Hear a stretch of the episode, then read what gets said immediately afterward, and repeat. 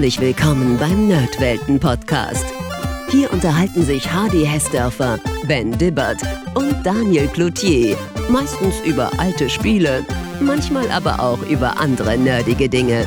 Also macht's euch bequem, spitzt die Ohren und dann viel Spaß mit der heutigen Folge. Servus, Ben. Jo, hi Hardy, moin. Ben, wir konnten wieder eine Lücke in unserer Gaming-Historie schließen und haben uns das Action-Adventure Soleil für das Sega Mega Drive angesehen, das sich damals ja anschickte, eine große Lücke im Angebot von Sega 16-Bit-Konsole zu stopfen.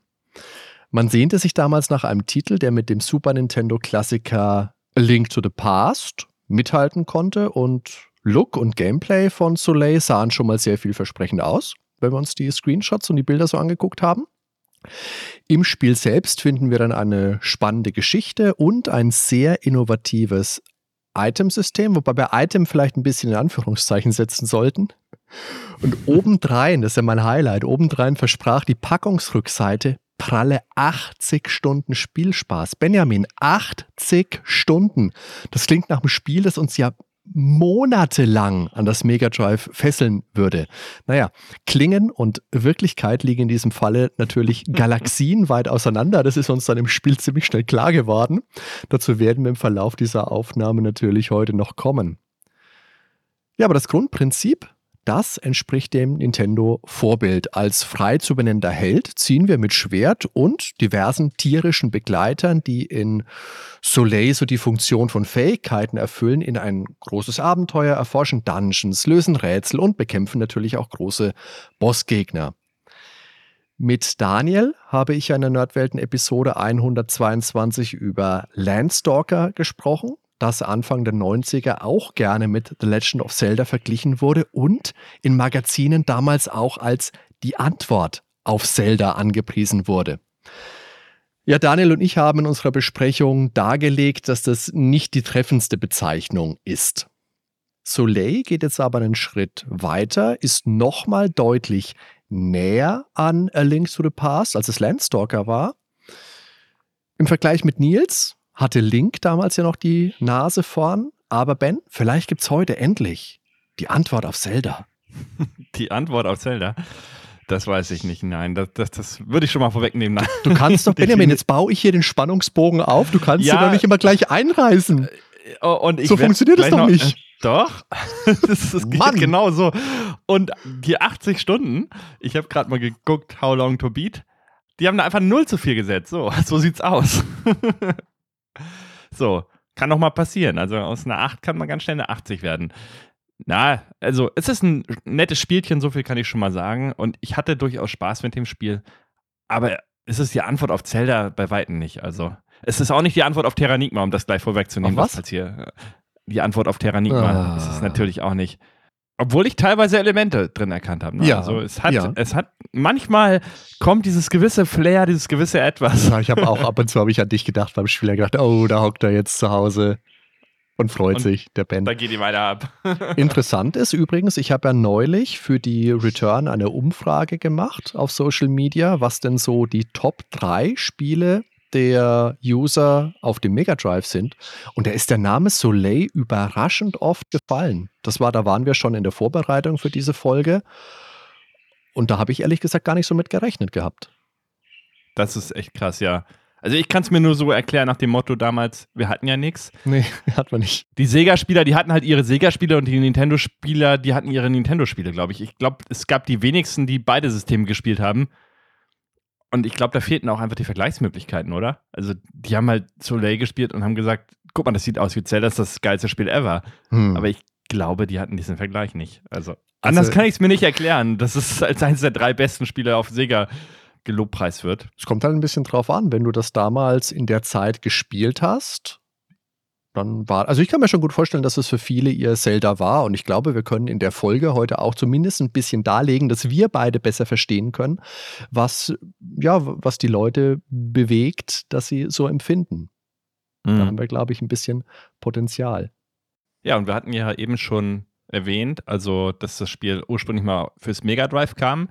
Heute kann man es auf jeden Fall auch spielen auf dem Mega Drive Mini 2, das enthalten. Mhm. Und ja, seit kurzem eben auch auf der Nintendo Switch online spielbar. Und damals, als es erschienen ist, das war je nach Region 1994 oder 1995, da erschien Soleil eben auch unter verschiedenen Namen. Also Soleil, das ist ein toller Name, muss ich jetzt kurz eingrätschen, haben wir damals auch immer gesagt. Wie, wie, sprichst du das nochmal aus? Soleil? Soleil, französisch. Soleil? Nö, wir ah, haben ja. das, wenn wir kurz den Einschieber jetzt machen wollen, und da werden wir später in dieser Folge auch nochmal drauf kommen. Für uns damals, als kleine Steppke, die kein Französisch hatten, wären wir im Leben nicht darauf gekommen, das aus irgendwelchen Gründen Französisch auszusprechen. Weil warum? Du hast ja sonst im Spiel keinerlei Bezug zur französischen Sprache, außer einem, äh, einem tierischen Begleiter. Also wir haben auch Solal gesagt, tatsächlich. Naja, in den USA hat man jedenfalls was anderes gesagt. Da hat man nämlich gesagt Crusader of Senti. Und in Japan hieß das Spiel Ragnar Senti. Ja. Und bei uns entschied man sich eben für das französische Wort Soleil oder Soleil. Soleil. Soleil. Ach, verdammt. so. Lass, lass es drin, ist doch gut. Ich bin, ich bin kein Franzose. So. Auf jeden Fall bedeutet das auf Französisch Sonne und eine Erklärung gibt es dafür halt nicht, hattest du ja eben auch schon gesagt. Aber was ganz cool ist, ist, dass das Spiel eine deutsche Übersetzung spendiert bekommen hat. Ähm, das war ja damals auch nicht unbedingt üblich. Und selbst heutzutage, also viele Indie-Games auf Steam oder so, die kriegst du ja auch nur auf Englisch. Und das ist schon Luxus auf jeden mhm. Fall. Wobei der Name Soleil sich natürlich auf das Örtchen bezieht, wo das Spiel startet, also die Heimat ja, genau. Helden.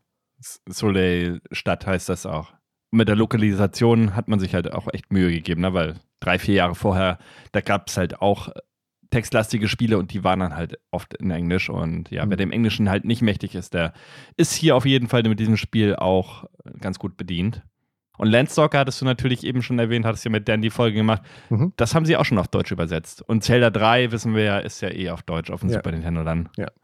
Generell hat das Mega Drive ja einen recht erwachsenen Ruf mit vielen Sport- und Actionspielen und ja, besonders edgy Kampagnen mit coolen Sonic. Dann gab es eben auch dort die blutige Version von Mortal Kombat zum Beispiel. Aber ich muss sagen, dieses Spiel hier wirkte im Groben und Ganzen also viel kindischer als zum Beispiel in Zelda. Also das ist genau umgekehrt, mhm. witzigerweise. Also so habe ich es empfunden. Also das ganze Spiel fängt kindisch an und hat ein paar Aspekte, wo dann wird es philosophisch, aber im Großen und Ganzen war es relativ kindlich aufgemacht. Du, ma du und die Rätsel hatten auch den. Hm? Du meinst, wenn du kindisch sagst, meinst du aber kindlich. Du meinst das jetzt nicht negativ, oder? Nee, ki kindlich, ja. Ja, okay, also, okay. Ja, du hast beides verwendet, deswegen frage ich nur. Ah, ja, okay. Nee, nee, nee, kindlich. Und das war für mich, fehlte dann manchmal dieser Epic-Aspekt, ne? aber da kommen wir bestimmt nochmal drauf nachher. Ja, da kommen wir vielleicht nochmal drauf. Jo, spätestens in meinem Fazit. da war wahrscheinlich noch ein bisschen hin, wie ich uns kenne. Naja. In Japan war Soleil Teil des Mega RPG Project. Mit dem wollte Sega für Japan mehr Rollenspiele für ihre Plattformen schaffen. Das ist in Japan ja damals schon ein großes, ein beliebtes Genre gewesen, das man allerdings unterrepräsentiert sah. Diese Initiative hatte ein eigenes Logo, das findet man auch auf der japanischen Packung von Soleil, beziehungsweise äh, Ragnar Senti hast du vorher ja schon gesagt. Außerhalb von Japan fand diese Kampagne, dieses Logo keinerlei Verwendung. Ganz nett war, manche von diesen Spielen, oder ich glaube sogar alle, die hatten so kleine Anstecker als Goodies mit drin. Das könnte man ja kleinlich sein und sagen, Soleil ist ja gar kein Rollenspiel. Weil es gibt eigentlich gar ja. keine Rollenspielaspekte. Es ist eigentlich reines Action-Adventure wie Zelda 3 halt auch.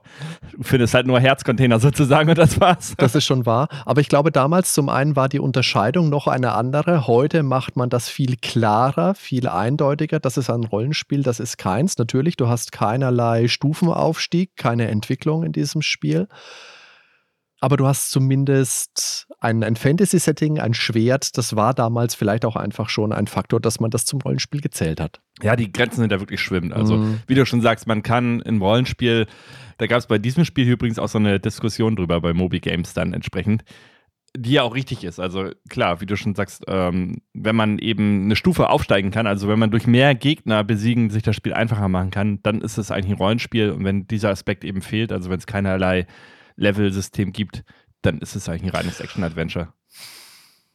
Ja, wobei es nicht, na, ja, könnte man wahrscheinlich weiter drüber diskutieren, ja, komm, aber das ist so die das, Dafür haben wir doch unsere schöne Seite, unser Discord-Kanal, da können wir das gerne ausdiskutieren mit in, ja. in, großer Runde mit allen zusammen. Aber ne? ich glaube generell, wir sind uns schon mal einig, Soleil ist eindeutig ein Action-Adventure, so wie es Zelda auch ist. Ja, genau. Also man nimmt natürlich an, dass dieses Mega-RPG-Project als Antwort auf die vielen tollen Rollenspiele des Super Nintendos gedacht war. Das war ja so die Zeit, Konsolenkriege, Sega gegen Nintendo, Mega Drive gegen Super Nintendo, also auch, das war jetzt schon nach Mortal Kombat, nach der Konsolenversion, die kamen 1993 alle.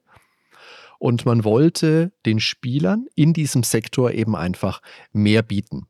Dieses Mega-RPG-Project, das begann Mitte 1994, lief bis Anfang 95 und beinhaltete Spiele für Mega Drive und für Mega CD. Darunter fallen die Mega Drive-Spiele Ragnar Senti bzw. Soleil, unser heutiges Thema. Dann zwei Dragon Slayer-Spiele, The Story of Thor. Das ist auch aus, als Beyond Oasis, glaube ich, in den USA erschienen. Das ist auch so ein Top-Down-Action-Adventure, hat ein bisschen so arabische Anklänge vielleicht noch. Ist auch nicht schlecht, könnte man es auch mal angucken vielleicht. Search in Aura sowie Shining Force und After Armageddon Gaiden für Mega CD. Wir sind jetzt auch gerade drüber gestolpert, aber mit den Namen Soleil konnten meine Freunde und ich damals halt auch nichts anfangen. Wie gesagt, ich, also ich habe zwar auf einem neusprachigen Gymnasium Abitur gemacht und hatte auch Französisch, aber zu diesem Zeitpunkt halt noch nicht. Das war bei mir die zweite, die dritte Fremdsprache, Entschuldigung, in der neunten Klasse. Und da lag Soleil schon eine ganze Weile hinter uns. Das kannten wir nur aus den Zeitschriften. Und da wurde dieser Name einfach nicht, nicht ausgesprochen, natürlich. Den hast du nur gelesen. Und für uns hieß das einfach Soul Isle, so wie du das vorhin auch gesagt hast. Das war einfach ganz normal und ganz natürlich. Wahrgenommen haben wir es natürlich, weil immerhin sollte es ja besser als Zelda sein. Das ist ein Zitat aus dem Sega-Magazin 794 von Hans Ippisch. Das ließ aufhorchen. Und das wurde vor allem prominent in der Werbung platziert. Und ja, so sind wir darauf aufmerksam geworden. Leider hat mein Freund Christoph, der damals derjenige bei uns im Freundeskreis war, der ein Mega Drive hatte, Soleil ausgelassen. Über dieses Zitat von Hans Ippisch werden wir noch sprechen. Wir werden den Hans Ippisch heute in dieser Folge auch hören. Und in diesem Zusammenhang werden wir auch nochmal auf die Aussprache von Soleil-Soleil zu sprechen kommen. Aber kam dir da gar nicht der Zusammenhang mal eigentlich mit diesem Solei? Also diese Soleier? Doch, natürlich, ja, ja. Klar, ja, ja. Daran habe ich eigentlich von Anfang an immer nur gedacht und nicht an eine Sonne. Ich habe immer diese Soleier. Du hast die ganze Zeit gedacht, warum gibt es nur Äpfel in diesem Spiel? Aber kommen wir doch mal zur Story. Und zwar finden wir uns im Fantasy-Setting wieder, das hast du ja vorhin schon gesagt. Immer wenn Schwert dabei ist, ist es automatisch ein Rollenspiel. Automatisch, ja. automatisch. ja, und zwar das Intro, das ist, das fand ich ganz cool gemacht. Also die Musik war schon ein bisschen speziell im Intro auch schon, aber. Die passt überhaupt nicht für ein Intro, oder? Ah, ah, ja, lass mir, also die Musik ist allgemein sehr speziell, aber. Also ich finde die Musik, kurz die Musik, also machen wir später bestimmt noch, Musik ist schon ja. gut, hat schöne Melodien. Im Intro finde ich völlig deplatziert. Die haben wir jetzt im Augenblick natürlich auch im Hintergrund laufen und machen wir jetzt gleich nochmal kurz ein bisschen lauter, damit ihr reinhören könnt. Aber für ein Intro, die hat mich halt null gepackt.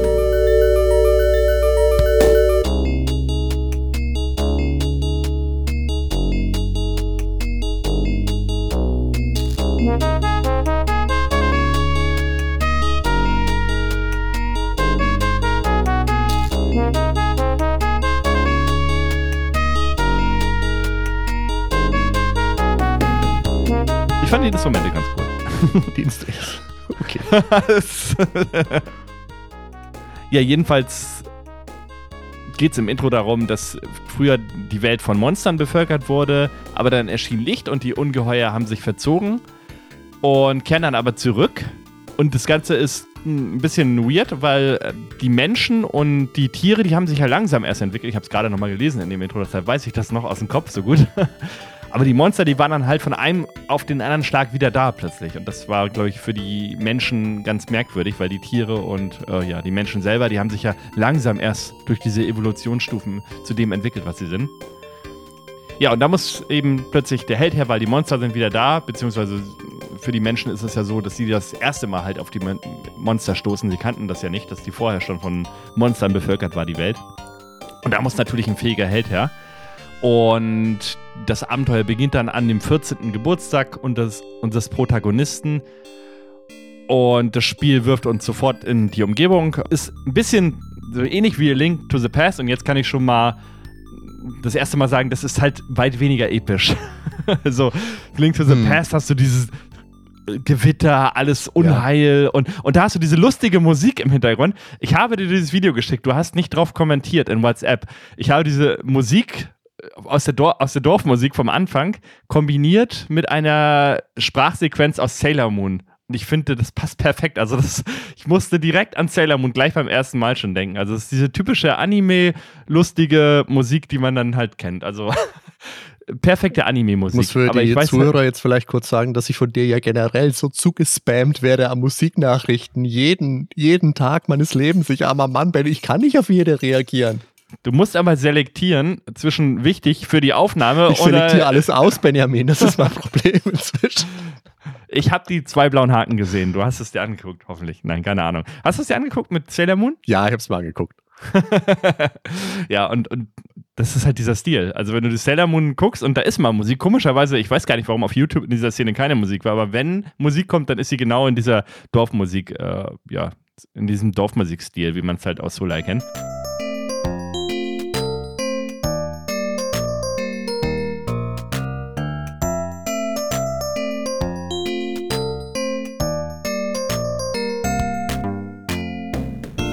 Aber da waren auch andere Musiken, aber die waren halt oft sehr funky, äh, fröhlich, upbeat, ne? Also es fehlt mir so ein bisschen dieses Epische.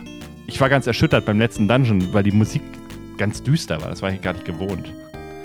Aber an sich, ist, also die Grafik ist super, also die Figuren, das sieht alles sehr toll aus. Also mir gefällt es grafisch richtig gut, die Assets, die sie da benutzt haben, die, die Sprites, also das ist alles sehr schön gemacht, mit Liebe gemacht.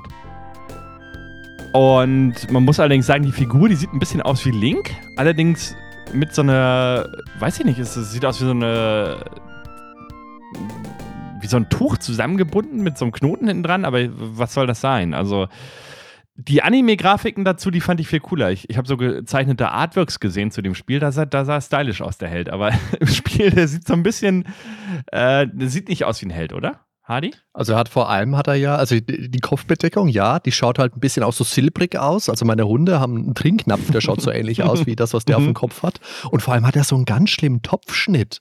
Also so einen richtig quer rüber abrasierten Pony. Ich meine, äh, vielleicht ist es ja demnächst wieder in, aber Ich, ich habe das auch mal gehabt. Da hatten, das hieß ja Pisspot-Schnitt und alle, hatten alle bei uns in der Klasse, also Okay. die Jungs und so. Das war mal angesagt und dann habe ich mir das auch machen lassen. Also. das glaube ich, du bist so Mitläufer, warst du schon immer Ben. Das ich glaub war total der Mitläufer, ey.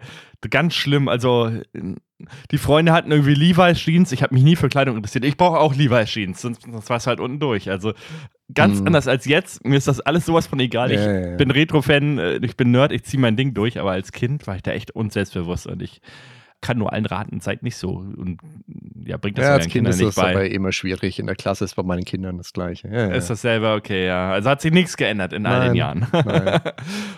Jetzt müssen wir aber nochmal zum Intro zurückkommen. Das fängt ja an, damit, dass der Held Geburtstag feiert, eben seinen 14. Und da haben sie so ein Element reingenommen, das findet man immer, immer wieder. Nämlich, äh, ja, der Held muss jetzt sozusagen auf eigenen Beinen stehen. Jetzt wird er langsam erreift vom Bub zum Mann heran und jetzt muss er auch halt zeigen, was er in sich hat. So und äh, ja, muss auf Leben und Tod kämpfen, die Welt retten, wie man das eben so macht mit 14 Jahren. Und das ist ein gern verwendetes Element, findet man immer mal wieder in irgendwelchen RPGs, ob das jetzt 14 oder 16 ist, das schwankt so ein bisschen. Mit 14 ist man aber schon fast wieder alt. Äh, mit 16, mit 16, Entschuldigung, ist man schon fast wieder alt. Ich glaube, Link wird nie gesagt, wie alt er ist, oder? Bei Link to the Past. Nee, nee. Nur halt, ich dass er. mal auch, er ist so, tipp ihn auf 16. So. Naja, in Ocarina of Time gibt es ja einmal den Kind-Link und den Erwachsenen-Link, wobei der Erwachsene ja auch, keine Ahnung, höchstens 17 ist. Ja, aber bei dem Kind Link sieht man halt ganz klar, der ist Fünf. 10 maximal. Okay. Ah, nee, es wird, glaube ich, sogar gesagt, wie viele Jahre er reist, oder? Aber das geht zu weit. Machen wir nochmal einen extra Podcast drüber. Ocarina man of Christian Time. Schmidt ein, der ist nämlich großer Ocarina of Time-Fan, habe ich mir sagen lassen. das hat, das, hat das noch nie gespielt, oder? War das Nee, nicht jetzt immer noch nicht gespielt. Das muss man sich mal, also da, da würde ich auf Stay Forever schon mal kommentieren. Da müsste man eine Petition machen, Christian Schmidt muss Ocarina of Time. Oh Gott, der hasst mich. Nee, schneide ich lieber raus. Ja, vielleicht auch nicht.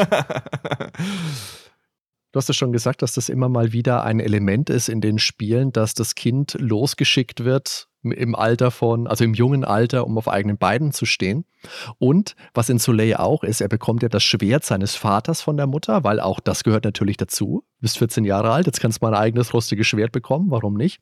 Der Vater ist natürlich verstorben und ganz traurig, der Vater ist ja einvernehmlich schon länger tot, aber in diesem Haus, Ben, stehen immer noch drei Betten. Wo wir in Europa unseren Helden von Anfang an frei benennen können, und dabei auch keinen vorgedruckten Namen haben, hatte der Held in den USA einen offiziellen Namen, der auch in der Anleitung Verwendung fand und der heutzutage extrem schlecht gealtert ist. Er lautet Corona. Unsere erste Aufgabe ist dann erstmal beim König vorstellig zu werden und ja, uns quasi bestätigen zu lassen, dass wir ab jetzt mit 14 kein Kind mehr sind. So der, der, der Perso sozusagen kann man sich holen. Und du hast es schon gesagt, das ist generell ja ein sehr typisches Element japanischer Action-Adventures und Rollenspiele natürlich auch. Abwesende Eltern oder zumindest ein Elternteil ist noch da. Das ist dann gerne der Gegenüber, der, der, der Gegenteilige zum Geschlecht des Helden. Also man hat zum Beispiel einen männlichen Helden und dann die Mutter, aber das mag je nach Spiel variieren. Und man spielt eine junge Spielfigur, die sich im jungen Alter alleine durchschlagen muss und in die feindselige, oft natürlich Welt geworfen wird. Und das ist sicherlich auch tief in der japanischen Gesellschaft verwurzelt. Da gibt es lange Arbeitszeiten, wenig Freizeit und so weiter. Und das sind natürlich Elemente, die wir auch aus den Shonen-Manga kennen, also japanische Comics wie Dragon Ball oder One Piece, die in erster Linie ein junges männliches Publikum ansprechen sollten und wo es eben um Themen ging wie Herausforderung und Training, das Überwinden von Schwierigkeiten. Die Shonen Jump, das war wohl das wichtigste japanische Manga-Magazin, in dem unter anderem Dragon Ball, One Piece und Hunter Hunter erschienen. Beziehungsweise im Falle von One Piece läuft das zum Zeitpunkt dieser Aufnahme im Jahr 2023 ja immer noch. Das ist wie GZSZ, hört niemals auf. Also ich, das ist ein guter Vergleich, ja. Also One Piece ist sozusagen das japanische GZSZ. ja, und die Shonen Jump, die hatte in ihrer Hochzeit eine Auflage von über 6 Millionen Exemplare pro Woche.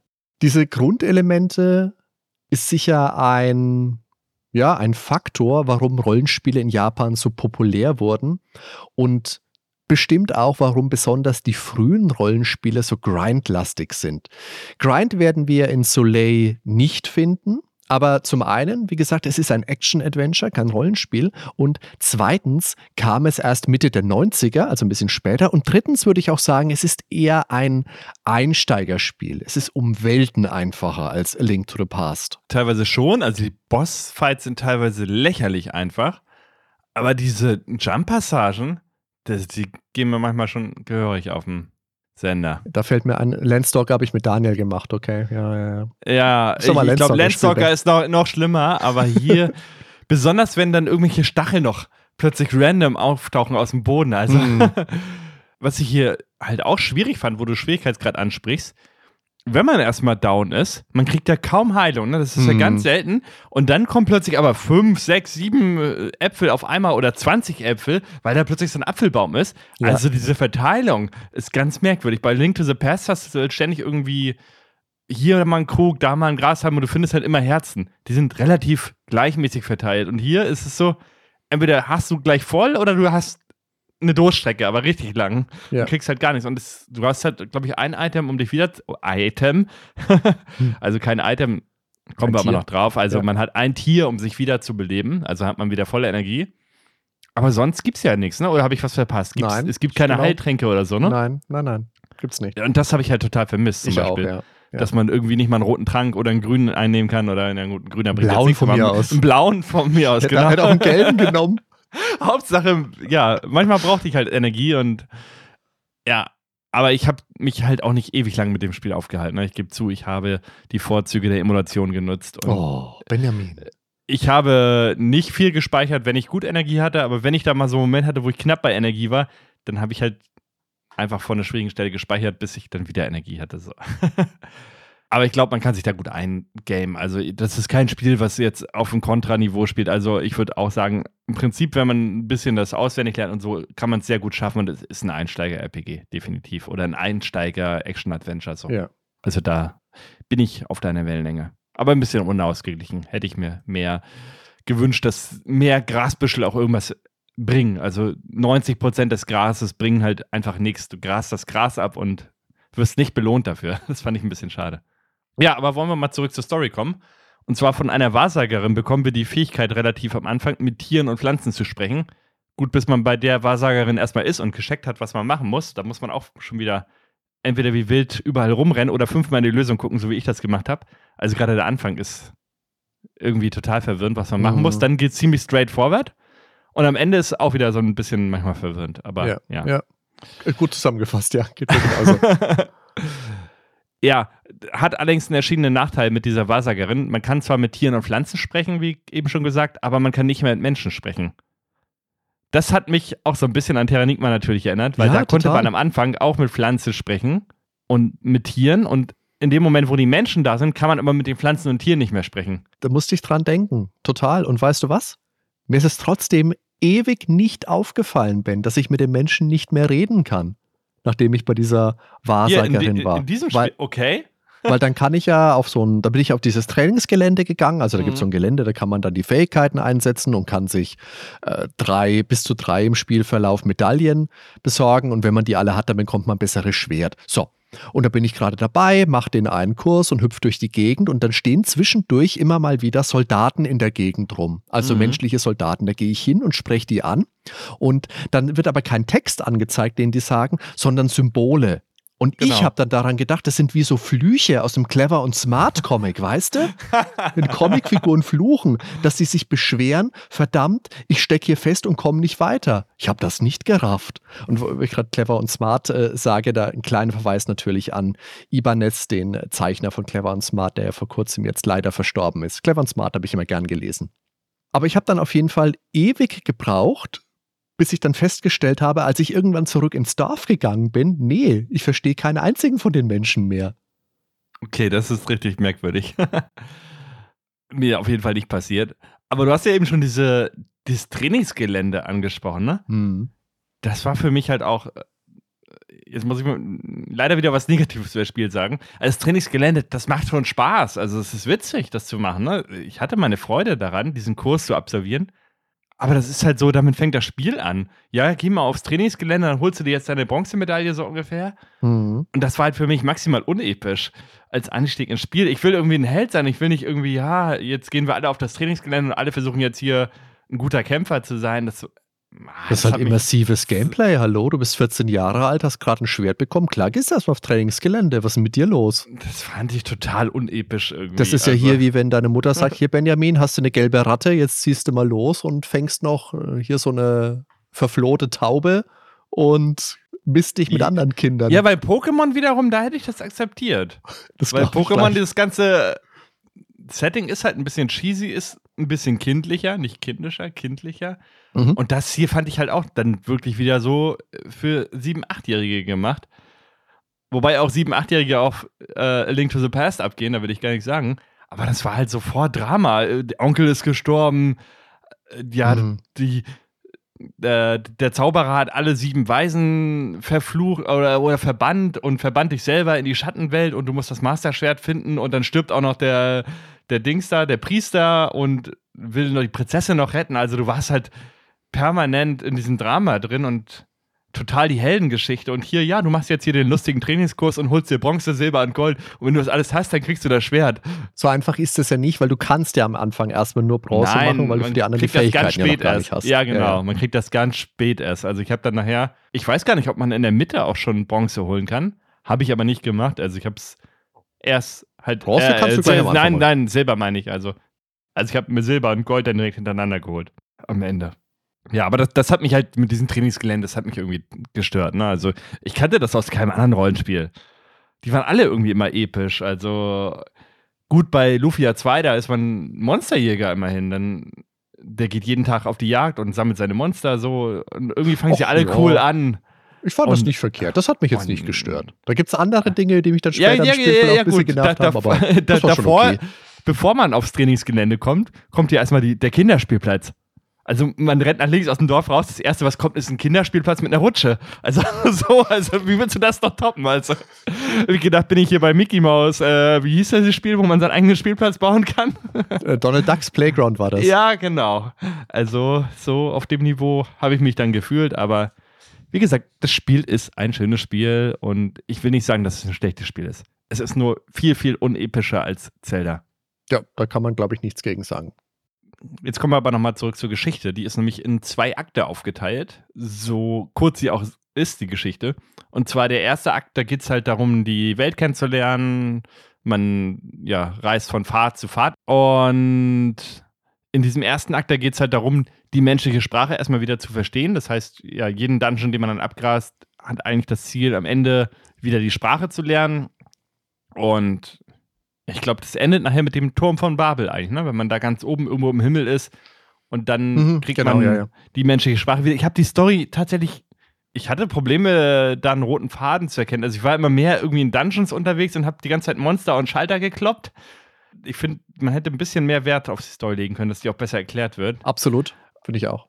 Ja, jedenfalls dann kommst du plötzlich in diesen Zeitreise zweiten Teil. Da ist halt so ein Wirbelsturm und den siehst du immer auf der Karte und dann verfolgst du halt diesen Wirbelsturm. Und da geht es dann darum, halt immer durch die Zeit zu reisen und da das Ganze in der Vergangenheit von Monstern zu befreien. So, Mhm. und am Ende ist das Finale halt in dieser Solai-Stadt, wo du auch anfängst. Und dann kommt quasi der letzte Dungeon, der dann freigeschaltet wird. Also man besucht dann im zweiten Akt immer Orte, die man schon kannte, und da ist dann irgendwie ein neuer Eingang erschienen, wo man vorher nicht hinkam oder Mhm. ja, oder du hast halt eine Fähigkeit erlernt. Und das sieht man aber immer ganz gut, aber die Karte, da kommen wir später nochmal drauf, wie die Ja. aufgebaut ist. Also diese Geschichte, die klingt jetzt, als habe sie nicht die großen Überraschungen parat und eher wie so eine 0815 Spielegeschichte, wie zig andere halt auch. Aber Soleil bemüht sich um Eigenständigkeit und an dieser Stelle geben wir auch eine Spoilerwarnung aus. Es stellt nämlich die Frage, und das ist wirklich toll an diesem Spiel, ob Monster denn zwangsläufig böse sein müssen. An einer Stelle im Spiel werden wir in einen Schleim verwandelt, also in einen Gegnertyp. Denkt da an diese Schleimblobs aus Dragon Quest, meinetwegen. Und als solcher müssen wir uns dann mit anderen Schleimen vor einem Helden verstecken, der uns massakrieren will. Und wir wissen nicht warum, weil wir haben ja keinem was getan. Und wenn wir dann unsere Mitschleime ansprechen, Mitschleime, naja, dann sagen die dann auch Sachen wie, oh Gott, was will der? Wir, wir, na, wir tun doch keinem was, wir sind doch total friedlich und hüpfen nur um diesen Baum und freuen uns am Leben. Das ist eine schöne Idee. Der Held platzt in den Lebensraum der Monster hinein und stellt eine Bedrohung dar. Und Monster ist halt einfach was durch, den, durch die Begrifflichkeit, was du einfach mit böse assoziierst. Aber so ist es nicht zwangsläufig und so ist es in Soleil vor allem nicht. Später gibt es dann einen Bossgegner, der uns erst angreift, wenn wir ihn vorher angegriffen haben. Ich meine, gut, wenn wir nichts machen, geht Spiel einfach nicht weiter. Kannst du schon sagen, da wirst du schon so zu genötigt. Aber der Grundgedanke ist schön. Und dann gibt es auch einen Boss, und da hast du mir heute Morgen noch eine wütende Nachricht geschrieben, Ben. Der macht überhaupt nichts. Da kriege ich von Ben eine Nachricht mit Bild, was ist das für ein Scheiß. Hier, der Boss, der wehrt sich überhaupt nicht. Aber Ben, das ist halt mal ein Spiel mit Gefühl, okay? Da muss man sich drauf einlassen können. Das, muss, das geht ans Herz. Ja, ich hab's dann auch verstanden. Äh, es gibt ja auch einen Boss bei Metroid, der macht halt überhaupt nichts. Der nennt sich Mother Brain. Ja. Aber immerhin hat der Geschütze zur Abwehr, die dann noch auf dich schießen. Also es gibt schon auch in Soleil herkömmliche Kämpfe, das müssen wir schon auch sagen, aber das ist das Wichtige, was ich jetzt sagen will. Soleil hat auch ein paar Situationen, die wirklich erinnerungswürdig sind, die haften bleiben. Also definitiv das mit dem Blob, was du eben schon angesprochen hast, das war echt ein schönes Element. Mit den Monstern, dass sie nicht immer nur Feinde sind, dass man mit, sich mit denen unterhalten kann auch teilweise. Das kam ja auch in anderen Spielen manchmal schon vor. Chrono Trigger gibt es das auch mal, ja. Chrono Trigger, genau. Und ähm, bei Final Fantasy IV und bei 6 gibt es ja diese Esper Worlds jeweils. Also es war halt schon mal da, aber so hier als Hauptstory-Element von wegen, äh, ja, sind Monster nur, weil sie scheußlich aussehen. Und so ist halt wie, wie mit Monstern auch. Und Ja, äh, das, das Genau. ist halt dieser philosophische Aspekt. Ja, das hat mich jedenfalls, wie du schon sagst, äh, so ein paar Momente, also ich würde jetzt nicht sagen, die Story ist grenzgenial, aber Leider nicht. so ein ja. paar Momente hängen, bleiben auf jeden Fall hängen. Ja. Also da, wo sie es dann wirklich eingebaut haben. Und jetzt müssen wir aber nochmal auf diesen Zelda-Vergleich zu sprechen kommen. Den hatten wir immer schon mal wieder angesprochen. Und ja, das klingt zwar ein bisschen unschön, dieser Terminus, ne? Zelda-Klon, aber das muss sich Soleil halt auch gefallen lassen, weil ja statt den Herzen hat man da die Energieanzeige mit Äpfeln und ja, ansonsten sieht es halt auch aus wie Zelda. Allein das mit den Grasbüschen, ne? dass man die so schneiden kann. Wobei bei Zelda halt random irgendwas drunter ist. Hier ist in 90% der Gräser halt einfach gar nichts. Ja, und manchmal findet man halt ein paar Goldstücke oder wie gesagt diese Äpfel. Und wo wir gerade bei Äpfeln sind, hier gibt es dann eben diese goldenen Äpfel und die Ja. sind eigentlich nichts anderes als ein Herzcontainer. Ne? Also man findet Genau. dann gleich einen ganzen. Also es gibt nicht wie bei Zelda, dass man irgendwie Herzteile findet. Und sonst gibt es aber auch in diesem Spiel halt als Komplettist nichts, was du machen kannst. Ne? Also du kannst halt nur diese goldenen Äpfel suchen. Ja, oder alle Tiere natürlich, wenn du irgendwelche vergessen haben solltest. Ich weiß gar nicht, ob man irgendwelche auslassen kann. Ja, kann man. Ich glaube, ich hatte nachher ein Tier, das habe ich überhaupt nicht benutzt. Damit kann man sich selber spiegeln. Genau. Ähm, Aber den brauchst du, glaube ich, nicht zwangsläufig, oder? den habe ich in der Story nicht verwendet. Nee, Ja, bringt der was? auch nicht. Also gehen die Gegner dann da drauf? Ich habe den Sinn gar nicht Ich habe verstanden. den auch nicht verwendet. Aber an den dachte ich eben. Vielleicht wie der Holo-Duke aus Duke Nukem 3D. da- dass dann die Gegner sozusagen auf den äh, gehen und werden dann abgelenkt dadurch. Also eine andere Funktion könnte ich mir da nicht drunter vorstellen. Aber goldene Äpfel gibt es ja auch in Tears of Kingdom. Ich habe es noch nicht gespielt, aber muss ich auch nochmal machen. Musst du. Ich weiß nicht. Zufall oder nicht? Das Wer kann das nur eine Hommage an Soleil sein, die Zelda gegangen ist, um den Kreis zu schließen. Okay. Ja, es ist ein Action-Adventure, das haben wir gesagt, mit einem sehr ähnlichen Blickwinkel und Look wie das 16-Bit-Zelda-Abenteuer, aber es geht an anderer Stelle dafür einen sehr eigenständigen Weg. Es lässt sich nämlich beispielsweise in acht Richtungen steuern, statt nur in vier.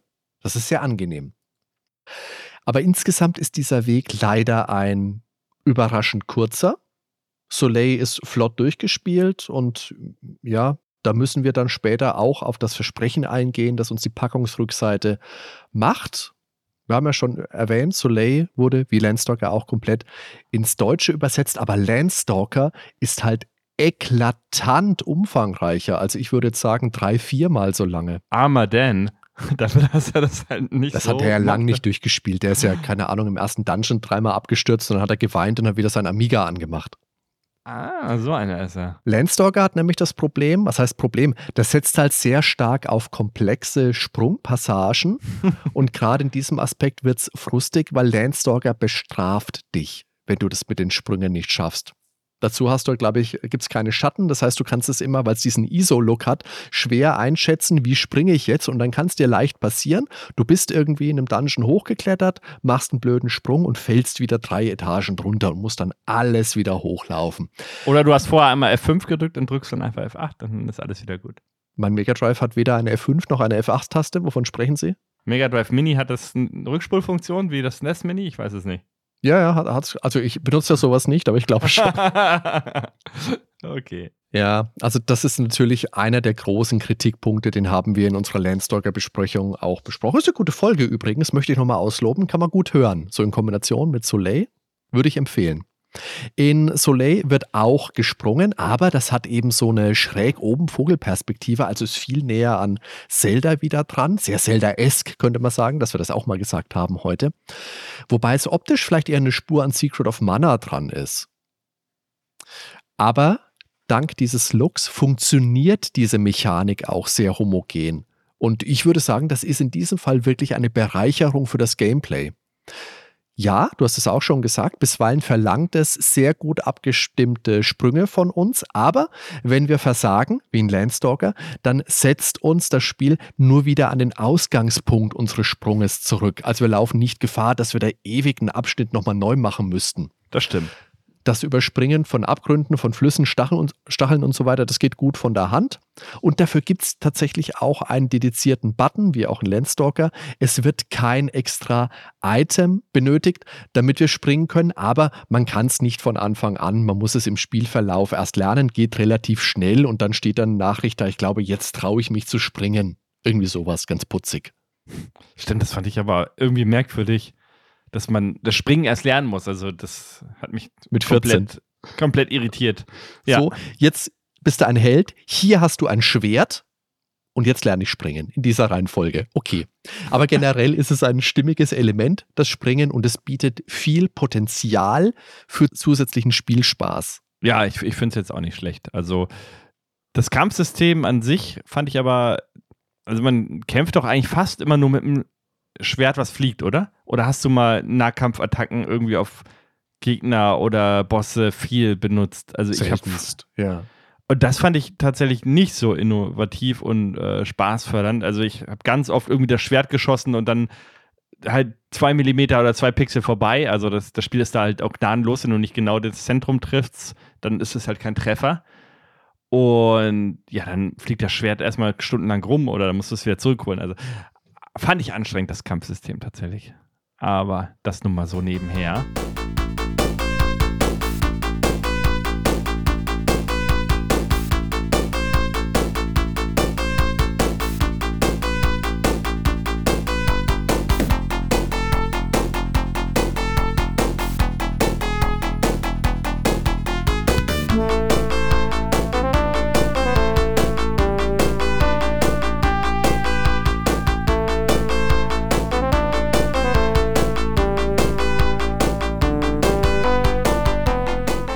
Aber dafür ist das Ausrüstungsmanagement eben das Aushängeschild und beweist Mut zur Innovation auf jeden Ja. Fall.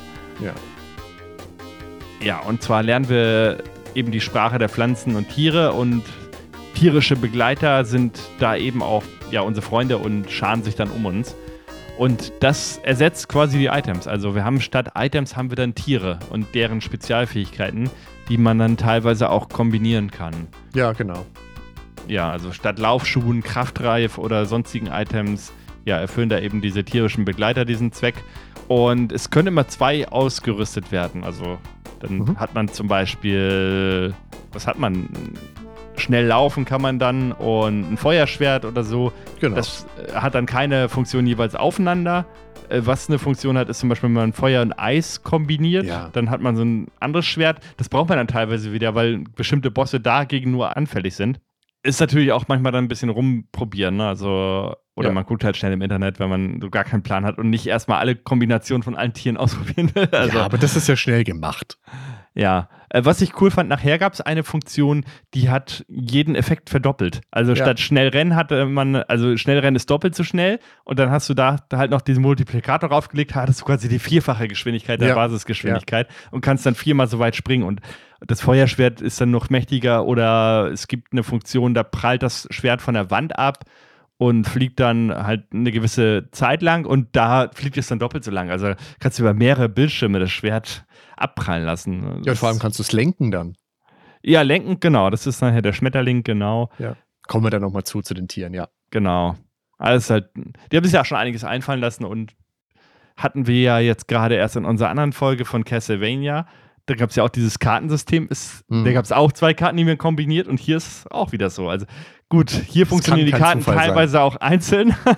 Bei Castlevania musstest du immer zwei in Kombination haben, damit überhaupt irgendwas passiert. Genau, ja. Und hier gibt es halt Tiere, die miteinander wirken oder Tiere, die einzeln für sich wirken. Aber cooles System, ähm, muss ich auf jeden Fall auch zugeben. Ähm, das ist definitiv ein Pluspunkt bei dem Spiel.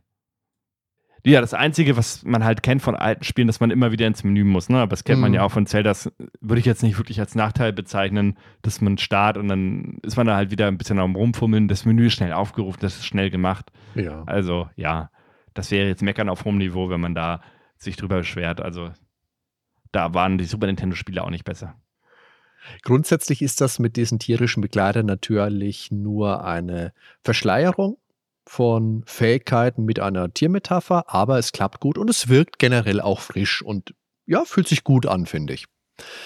Damit uns immer präsent ist, welche Kombination wir aktuell gewählt haben, trotten uns die Begleiter auch treu hinterher. Und das hat mich am Anfang ein bisschen gestört, weil die wirken irgendwie so, als wären die an unserem Helden mit einem Draht befestigt. Also wenn wir uns drehen, dann sausen die auch plötzlich so hinter uns wieder, schaut immer ein bisschen kantig und eckig aus. Dafür bleiben sie nicht hängen. Ne? Ja, Mai. Kann man verschmerzen. Und sie nehmen natürlich keinen Schaden, sondern sie sind wirklich nur eine erweiterte Anzeige Also ich fand da einige Sachen komisch, die ja grafisch halt nicht ganz sauber gelöst. Ne? Das waren einmal die Begleiter, die halt aussehen, als wenn sie um dich rumfliegen. Also der Hund hatte permanent so eine Animation und es sah einfach merkwürdig aus. Ich, ich finde, das kann man auch schwer mit Worten beschreiben. Guckt euch ein Video an, wie der Hund um den Charakter läuft, wenn ihr das Spiel nicht kennt. Ich hatte auch ganz am Anfang, da waren so eine Blöcke äh, mit so Stacheln, wie bei Zelda, ne? die, die sich immer so von links nach rechts bewegen. Ja. Mhm. Und die sind dann aber ich meine sogar durch den Zaun durch und über so einen Abgrund teilweise noch geschwebt, also wo halt eine andere Ebene schon wieder war. Da habe ich gedacht, okay, schweben die jetzt generell in der Luft? Ich habe gedacht, die fahren auf dem Boden lang und das, das sind halt immer so Kleinigkeiten, die mich dann teilweise so ein bisschen rausgerissen haben. Also das ist mhm. jetzt kein Gamebreaker, ganz und gar nicht, aber es wirkt halt teilweise ein bisschen billiger, als es hätte sein müssen. Auch der eine Boss irgendwie dann zerspringt er in Rechtecke, wo du genau siehst, das sind die Rechtecke, wie der Boss gepixelt ist. So. Also die Titles von dem Boss. Ne? Dann haben sie die einfach auseinandergerissen, dann wabbeln die noch so ein bisschen hin und her, aber halt längst nicht auf dem Niveau wie so eine richtige Explosionsanimation aus dem Zelda oder das meinst du? Ja, okay. Ja, ja, also ja. ich gedacht, okay, was ist das jetzt? Hat denn jemand mit fünf Schwertern an Graben Ja, da können wir dann vielleicht nochmal kurz drauf sprechen, wenn wir über den Boss dann sprechen. Ja, und von den tierischen Begleitern gibt es aber auf jeden Fall eine ganze Menge, die wir halt finden können.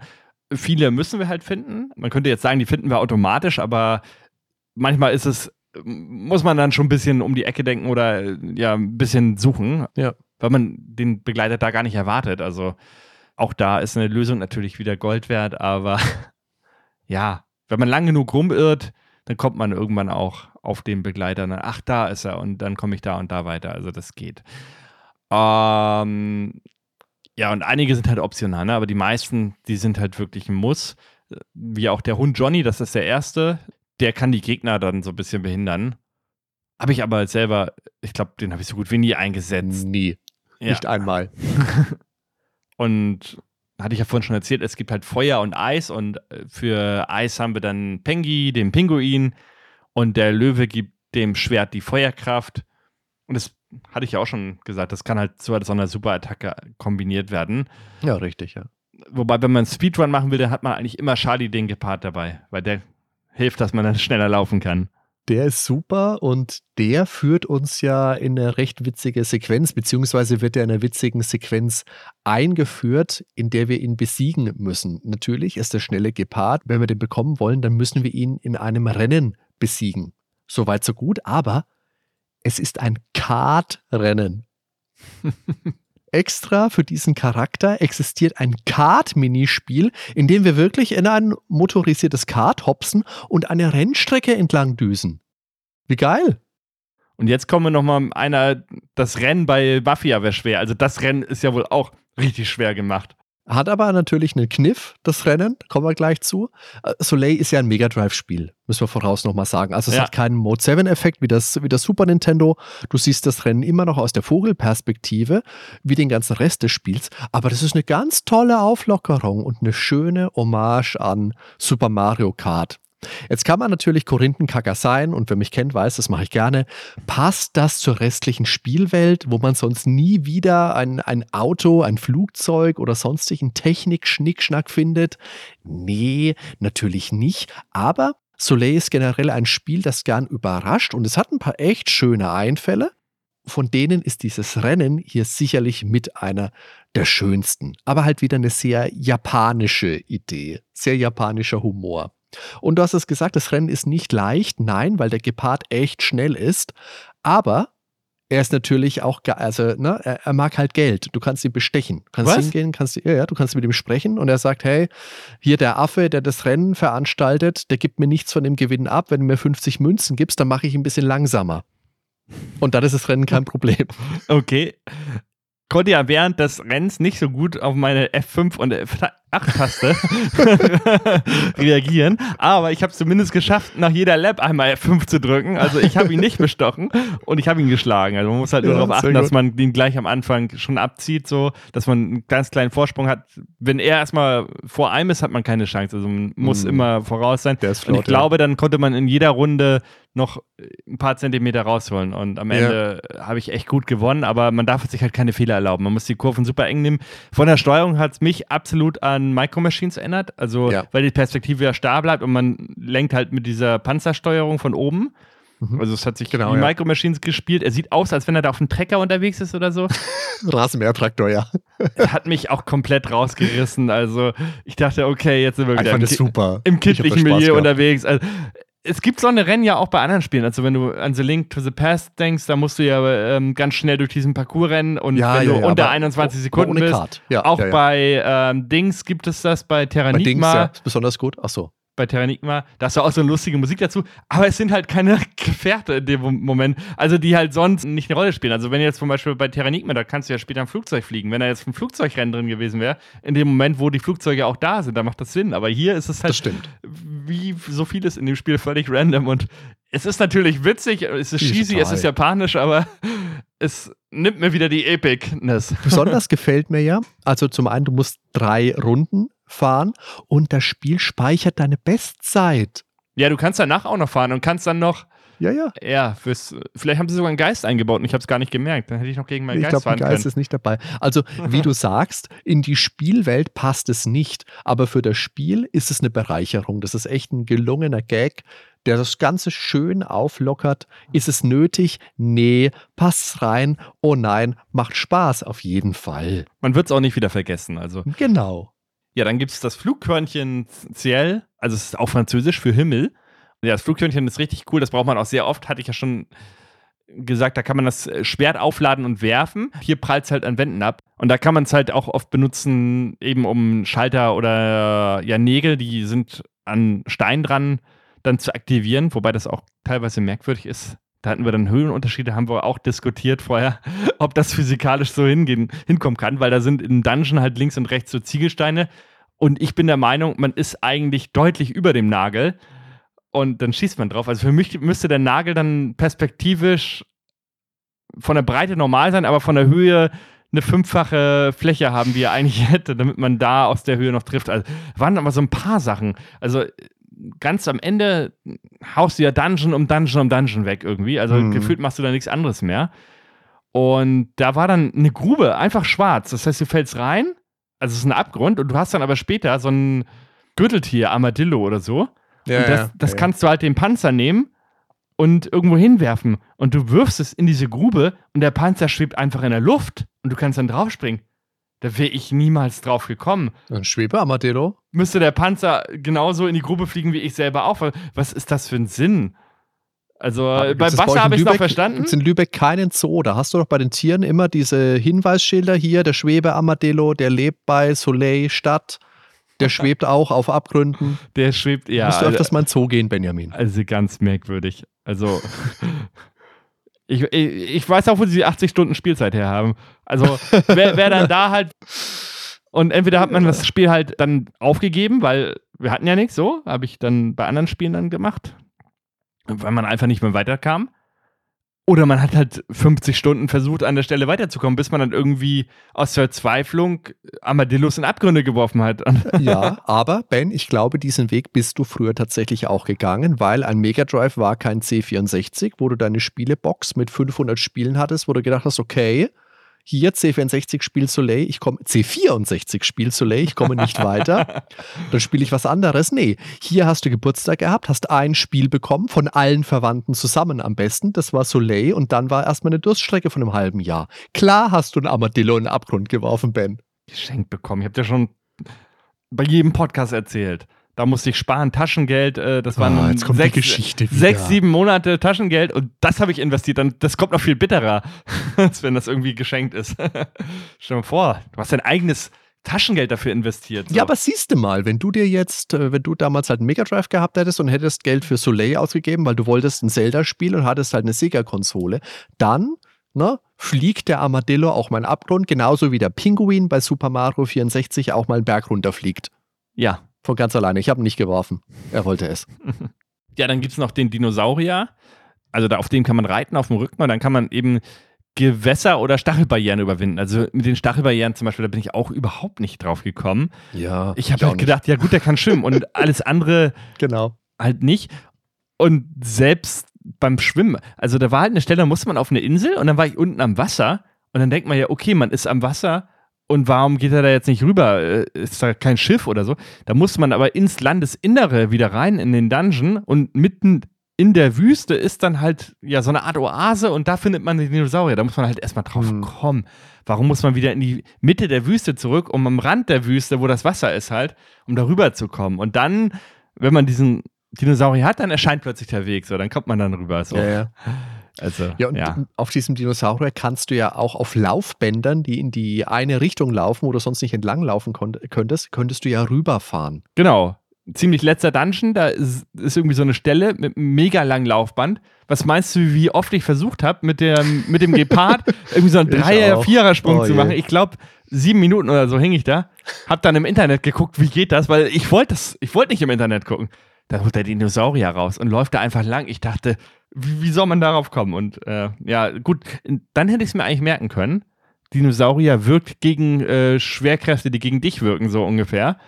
Hab's dann aber beim Bosskampf wieder nicht gescheckt, weil da- es gibt nachher so einen Ja, Bosskampf, der tauscht den Untergrund passiert, aus. ja. Und auch da habe ich wieder im Internet geguckt, weil ich halt bei diesem Boss fast meine gesamte, ich habe ihn so geschafft, aber ich habe halt drei Viertel der Energie aufgebraucht oder, oder vier Fünftel und ich brauchte die noch für die anderen Bosse. Und dann habe ich gesagt, das kann doch nicht richtig sein, ja. Du musst du halt immer wechseln, du musst immer den Dino rein, ne? Wir haben dieses Spiel ja damals nicht gespielt. Ich glaube, viele Ja. von unseren Hörern, auch viele von denen, die bei dieser Umfrage mitgemacht haben, wo Soleil auf Platz 3 waren, die haben Soleil halt über ihre Kindheit immer und immer wieder gespielt. Und du hast es so. ja jetzt in zwei Tagen durchgeprügelt. Ich Genau. habe es, keine Ahnung, fünf Tage vielleicht gespielt. Das ist einfach eine andere Verbindung zu diesem Spiel. Da fällt das vielleicht auch einfach, einfach anders mit auf. Ja, das- das würde ich jetzt auch nicht. Also, es Ja. haben auch andere Spiele auch auf dem Super Nintendo gewiss. Und auch bei Zelda gibt es Passagen, wo man, man verzweifeln kann. Bei Terranigma ist recht. Also, wenn du dann nachher diese Wo? komischen, bei Terranigma, Da, was? die rede ich nicht mehr. Du weißt genau, was ich meine. ja, da musst du nachher so eine Steine finden und so. Da muss man auch durch die ganze Weltgeschichte, da musst du da zu dem Pinguin und hier und da kann man halt auch schon mal hängen, wenn man sich Mhm. da irgendwie ver- verzettelt und falsch läuft oder so. Also, das sind äh, Sachen, meine ich, ähm, die kommen auch bei anderen Spielen vor. Genau, das finde ich auch. Machen wir mit dem Begleiter mal weiter. Es gibt dann noch die Raupe, die ist vermeintlich nutzlos und sagt ja auch von sich selber, ich kann nix. Ach, ich bin eine Niete, nehmen Sie mich einfach mit. Ich behindere Sie ein bisschen. Die verpuppt sich aber im Spielverlauf und lässt uns unser geworfenes Schwert als Schmetterling dann auch noch im Wurf steuern, damit wir dann zum Beispiel an Schalter drankommen, die wir vorher nicht erreichen konnten, um die auszulösen. Das braucht man auch, wie du gerade das Erlebnis hattest, so hatte ich es auch, das braucht man extrem selten im Spiel. Und im Endgame habe ich das wieder völlig vergessen gehabt, dass ich das ja habe. Und dann habe ich auch in die Lösung gucken müssen und gedacht, oh ja, verdammt, den Schmetterling musst du benutzen, du Depp. Ja. Und was ich auch so schön fand, diese Raupe, die schließt sich uns im Spielverlauf erst an, wenn wir ein ganz klassisches Kinderrätsel gelöst haben. Da können wir vielleicht gleich was zu erzählen. Jetzt erzählen wir vielleicht noch erst zu ein paar Begleitern was. Ja, ein Begleiter ist auf jeden Fall noch der Flamingo. Ja, Finde ich aber auch. Wie gut, oder? Ja, und ich finde ihn aber auch ein bisschen unnötig. Also da- da haften dann Gegenstände an dem Schwert und du benutzt ihn aber eigentlich nur, um bestimmte Bosse eben zu besiegen oder zu triggern. Ähm, du meintest jetzt, du hättest ihn zum Beispiel bei diesem Augen, also so ein großes Auge, ähm, um das Lied zu öffnen. Genau. Ich bin mir eigentlich ziemlich sicher, dass ich es da nicht gebraucht habe, dass ich ihn auch so getroffen habe, aber Ich glaube, der hat das Lied immer zu und nur wenn du ihn mit dem Flamingo angreifst, dann öffnet sich das Lied Also ich langsam. habe da zumindest nicht gewechselt, meine ich. Ach so, doch, warte mal. Doch, am Anfang einmal, ja. Und später dann, doch, doch, du hast recht. Jetzt erinnere ich mich wieder. Das ist, bin mir jetzt nicht ganz sicher, aber es könnte das Auge gewesen sein. Ich erinnere mich an so einen Farbübergang, der so aussieht, wie ein, als könnte ein geschlossenes Auge sein. Ja, jedenfalls finde ich den Flamingo relativ überflüssig. Also ich habe ihn jetzt nicht niemals benutzt, um irgendwie Gegenstände oder Kannst du Gegner aber, weil es gibt. Äh, Obwohl, es gibt ah, doch, so ich weiß jetzt, ein Apfel, verdammt, Genau, am Strand. genau, richtig. da kann man nicht Apfel. ran. Jetzt, jetzt. Mist, ich muss noch mal das Spiel anmachen. Ja, stimmt, mit dem Flamingo wäre man da rangekommen. Siehst du, da braucht man den Flamingo einmal. Aber siehst du, sowas, äh, das ist was, was wir jetzt beim Spielen eben nicht hatten, weil wir ja getrennt voneinander gespielt haben. Du hast dich natürlich früher auch mit deinen Freunden ausgetauscht, Ja, hast das Spiel klar. auch mal verliehen und hast dann gegenseitig gespielt und hast dir so ein bisschen weitergeholfen. Das ist auch natürlich ein Faktor, der bei uns für diese Besprechung jetzt natürlich gefehlt hat. Außer WhatsApp-Sprachnachrichten von Benjamin hier, Sailor Moon und was weiß ich was. es gibt dann noch den Emu, den hast du eigentlich schon gesagt, der ist im Endeffekt nur dafür da, dass er bestehende Effekte verstärkt, dass wir noch schneller rennen können, noch weiter springen können, das Schwert noch stärker wird und so weiter. Der ist relativ gut, den habe ich gerne und oft verwendet. Ja, benutzt man ab da eigentlich fast immer ja. in irgendeiner Kombination. Was schade ist, es gibt keine sonstige Ausrüstung. Also es gibt keine, keine Rüstung, keine Schilde, nur die eine halt bessere Waffe, ne? Ich, ich habe das gar nicht gemerkt, inwieweit die was bringt, aber das ist halt das mit den Medaillen, ne? Also du machst dann mhm. Bronze, Silber, Gold, dann gehst du zum König und dann sagt er, ah, du bist ein super Kämpfer, wir stellen eine Statue für dich auf, so ungefähr, und dann kriegst du das super Schwert. Aber ansonsten und es gibt eben, das haben wir auch schon angestellt, keine klassischen Heil-Items. Es gibt zwar diese Söldnertiere, die kann man in einem Shop kaufen und die verschwinden dann nach einmaligem Nutzen wieder. Aber du kannst dir davon keinen Vorrat anlegen. Du bist wirklich darauf angewiesen, in der Spielwelt Äpfel zu finden, die dir wieder Energie geben. Und die sind wirklich rar gesät. Also du hast da mitunter so Apfelbäume, unter den Apfelbäumen ist Gras. Das ist nett gemacht. Wenn du um die Apfelbäume gehst und das Gras abschneidest, dann ist da in der Regel unter jedem Grasbüschel auch ein Apfel. Aber ansonsten findest du die wirklich sehr selten. Man bekommt zwar auch relativ flott viel Lebensenergie, sodass man eine sichere Grundlage hat, aber in meinem Empfinden bin ich viel zu oft mit viel zu wenig Energie in die Bosskämpfe gegangen. Jetzt haben wir schon gesagt, Soleil ist per se kein schweres Spiel. Es ist leichter als Zelda 3, es ist viel leichter als Landstalker. Und die einzige potenzielle Herausforderung sind eben diese Bosse. Manchmal mehr, manchmal sehr viel weniger. Dazu haben wir auch schon ein bisschen was gesagt und dazu kommen wir auch nochmal. Und dieses manche mehr, manche weniger, das trifft eben auch auf die Begleiter zu. Du hast welche dabei, die willst du immer im Einsatz haben. Und dann hast du welche, die brauchst du nur sehr punktuell. Und dafür verlangt von mir das Spiel aber, dass ich mir immer wieder ins Gedächtnis rufe, was hast du überhaupt für Begleiter dabei? Wozu brauchst du die? Und hey, versuch doch mal eine Kombination aus deinen Begleitern. Die Spielwelt von Soleil ist ein, ja, wollen wir Insel oder wollen wir Kontinent sagen? Das fällt ja, ja in Zumindest fährt man ja einmal mit dem Schiff, wollte ich fast sagen, rüber, also mit dem Dino. Oder ist das nur so, ein, so eine Art See innerhalb der Insel? Ja, eigentlich ist es eine Insel, ja. Ja, oder jetzt ein Kontinent. Ja, ist ja egal, wie man es nennt. Wir sagen Kontinent, komm, wir sagen Kontinent. Ja, komm. Also, der Ausgangspunkt unseres Abenteuers ist unsere Heimatstadt Soleil. Also, klassisch für ein JRPG gibt es natürlich auch ein zugehöriges Königsschloss. Und das ist ein schönes, beschauliches Idyll mit Wohnhäusern, mit Kirche, mit großem Springbrunnen in der Mitte. Also wirklich eine Oase der Ruhe. Und ein Spielplatz links daneben, da ist ja, mit der Ruhe vorbei. Ist aber vielleicht auch so ein Festplatz, den gibt es ja in Chrono Trigger auch. Und Stimmt. wir haben sowas hier auch, ne? So ein Dorfplatz, der gehört schon dazu.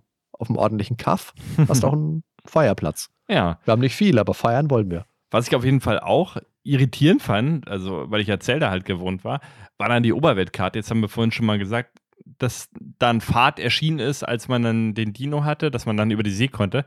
Also man hat halt kein festes, frei begehbares Gebiet wie bei Zelda 3, sondern man hat eine Oberweltkarte und die ist relativ ähnlich zu Mystic Quest auf dem Super Nintendo.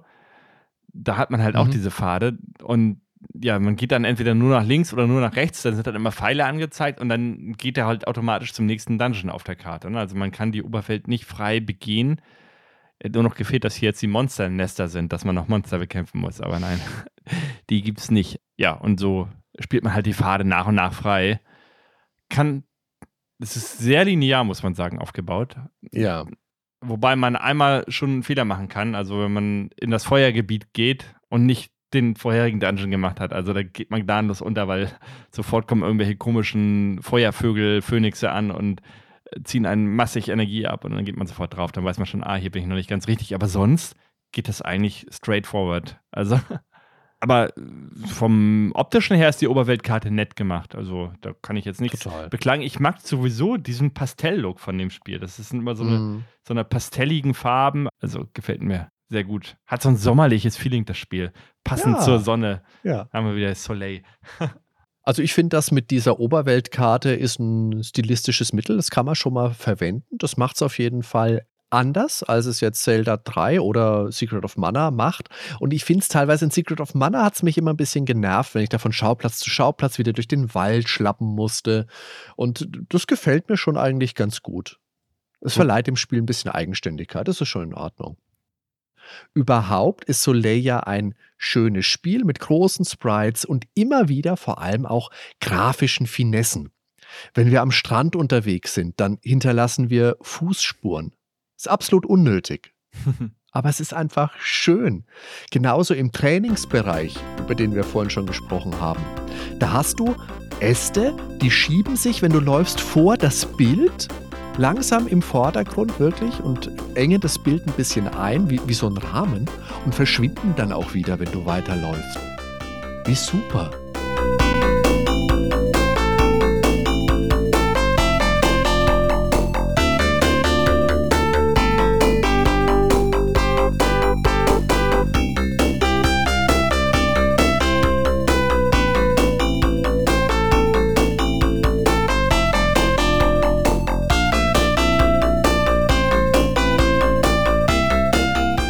Das ist Parallax Scrolling übrigens, was da eingesetzt wird. Ne? Ja. Also das dann Ja. ja. die Ebenen in verschiedenen Geschwindigkeiten scrollen. Und teilweise ist das ja sogar als Element dann genutzt, dass du halt, wenn du ganz links am Rand bist, dass du extra nichts siehst durch diese Äste oben. Das haben sie nachher in dem schwierigen Parcours so eingesetzt, dass du es halt nur aus bestimmten Perspektiven siehst und dann musst du teilweise auf einen Schalter springen, der dann in dem Moment, wo du drauf springst, halt vom Ast verdeckt wird oben. Ist mir aufgefallen. Also das haben sie nachher Mhm. als Schwierigkeitsgrad-Element mit reingenommen. Also nicht nur Okay. rein optisches äh, Gimmick. Ja, aber ich finde es auch schön, dass das im Vordergrund wirklich ist. Weil Ja. sonst Parallax hast du ja gern im Hintergrund, dass sich da eine Ebene, keine Ahnung, Gebirge oder Wüste irgendwas schnell bewegt, wenn du vorne hin und her läufst. Aber Mhm. ja, ist ein cooles Element. Hast recht, das ist selten. Mhm. Soleil alles betont knuffig und putzig. Der Daniel würde jetzt sagen clicky bunti, aber das entspricht eben auch der vermeintlichen Leichtherzigkeit des Spiels. Und umso heftiger trifft es sich dann später, wenn du feststellst, so leichtherzig ist das Spiel gar nicht. Dazu kommen wir dann auch noch. Klimazonen gibt es natürlich auch. Wir haben jetzt schon gesagt, es gibt eine Wüste, es gibt aber die volle Ba- Bandbreite. Es gibt Wüste, Vulkan, tiefe Wälder, einen sonnigen Strand. Die Wüste hat springende riesige Sandwürmer, da willst du bestimmt gleich was zu erzählen. Es gibt einen Schneebereich, wo wir Eisplatten haben, auf denen wir hin und her rutschen. Ja, es gibt sogar dann ein wechselndes Klima. Ne? Also wir haben ja einen Bereich, den hat man einmal normal erkundet. Das ist ja das, wo Ja. man als Blob unterwegs ist und nachher ist da plötzlich alles voller Schnee und Eis. Also Ja, die Kartbahn ist dann auch im Schnee und Eis. Stimmt. Die ist ja auch da in dem Bereich irgendwo. Und ja, jetzt hast du ja eben schon mal so, ein, so eine Art Eispalast angesprochen. Da war ja auch das mit diesen Höhenunterschieden. Ne? Also es war ja nicht nur das mit diesen Nägeln, sondern ähm, das waren auch teilweise Schalter dann, die man dann betätigt hat. Oder auch, dass man Monster, also jetzt nicht nur in diesem Eispalast, auch, dass man Monster erwischt. Also man steht oben auf eine Ebene höher eigentlich auf so einer Plattform und wirft sein Schwert über den Abgrund und unten sind aber Monster und die werden halt trotzdem getötet, obwohl es definitiv eine Ebene höher ist. Ne? Also sieht man ja auch perspektivisch. Und in dem Wüstenbereich, da gibt es halt äh, Sandmonster. Das kennt man ja auch aus Zelda 3. Man hat ja diesen Wüstenpalast und dann gibt es ja diese, einmal diese komischen ja, Sandmonster halt und aber auch irgendwelche Würmer, die sich dann aus dem Sand graben. Und hier ist es so, es, es gibt in der Wüste einen Bereich, da ist so eine Art Pyramide, also mit, wirklich mit einer Steintreppe, die ist fest aus Stein und die Sandmonster folgen halt einem dahin. Ne? Also eigentlich müsste dieser Bereich gekennzeichnet sein, stopp, hier ist kein Sand mehr, hier könnt ihr als Sandgegner nicht rein.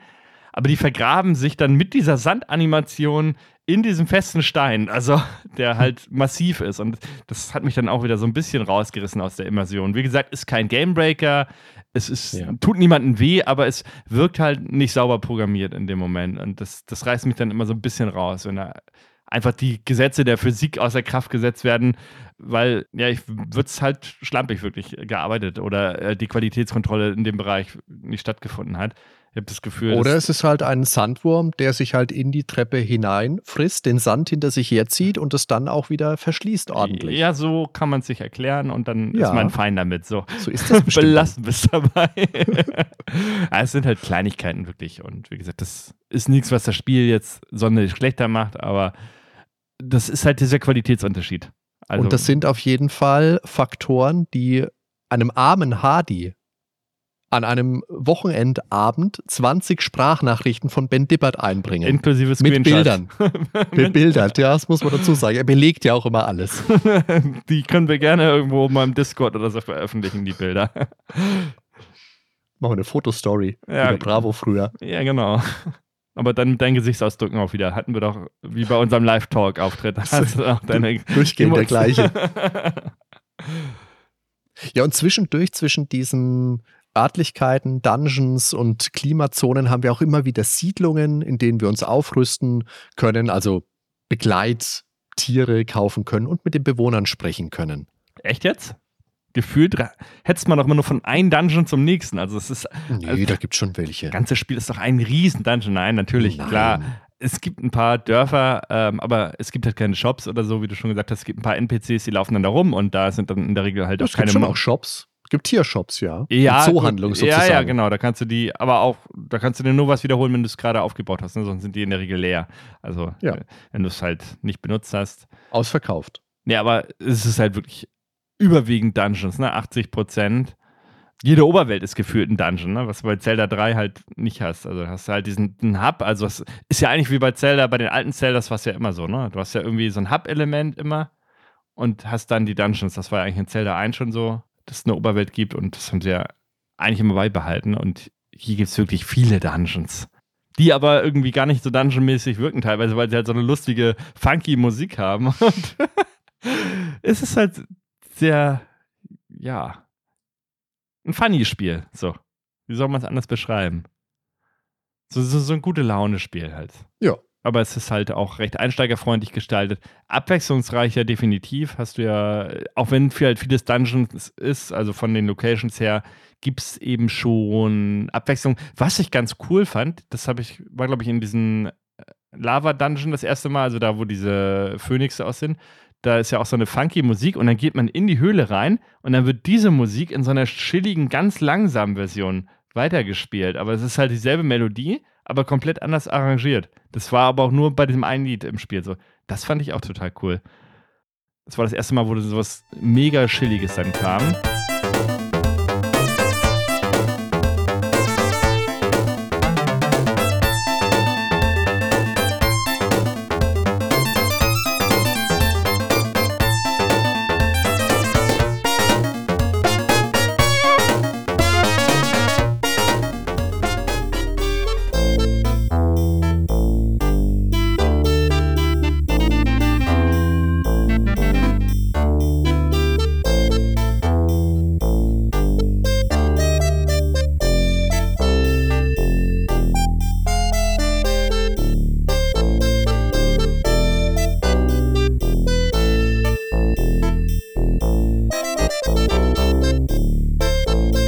Was wir jetzt aber auch schon immer mal wieder angesprochen haben, sind halt diese Rätsel, Schalterrätsel.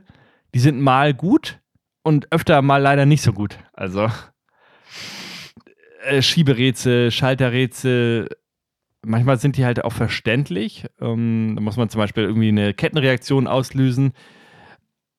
Sind dann aber auch oft viel zu einfach. Also dann hast du halt ein durchgehendes äh, Band von farbigen Kisten, so und dann sind da drei Löcher drin und die Kisten, die da in die Löcher müssen, die stehen halt direkt daneben. Man muss halt wirklich gar nichts machen, außer die reinzuschieben und dann Mhm. auszulösen.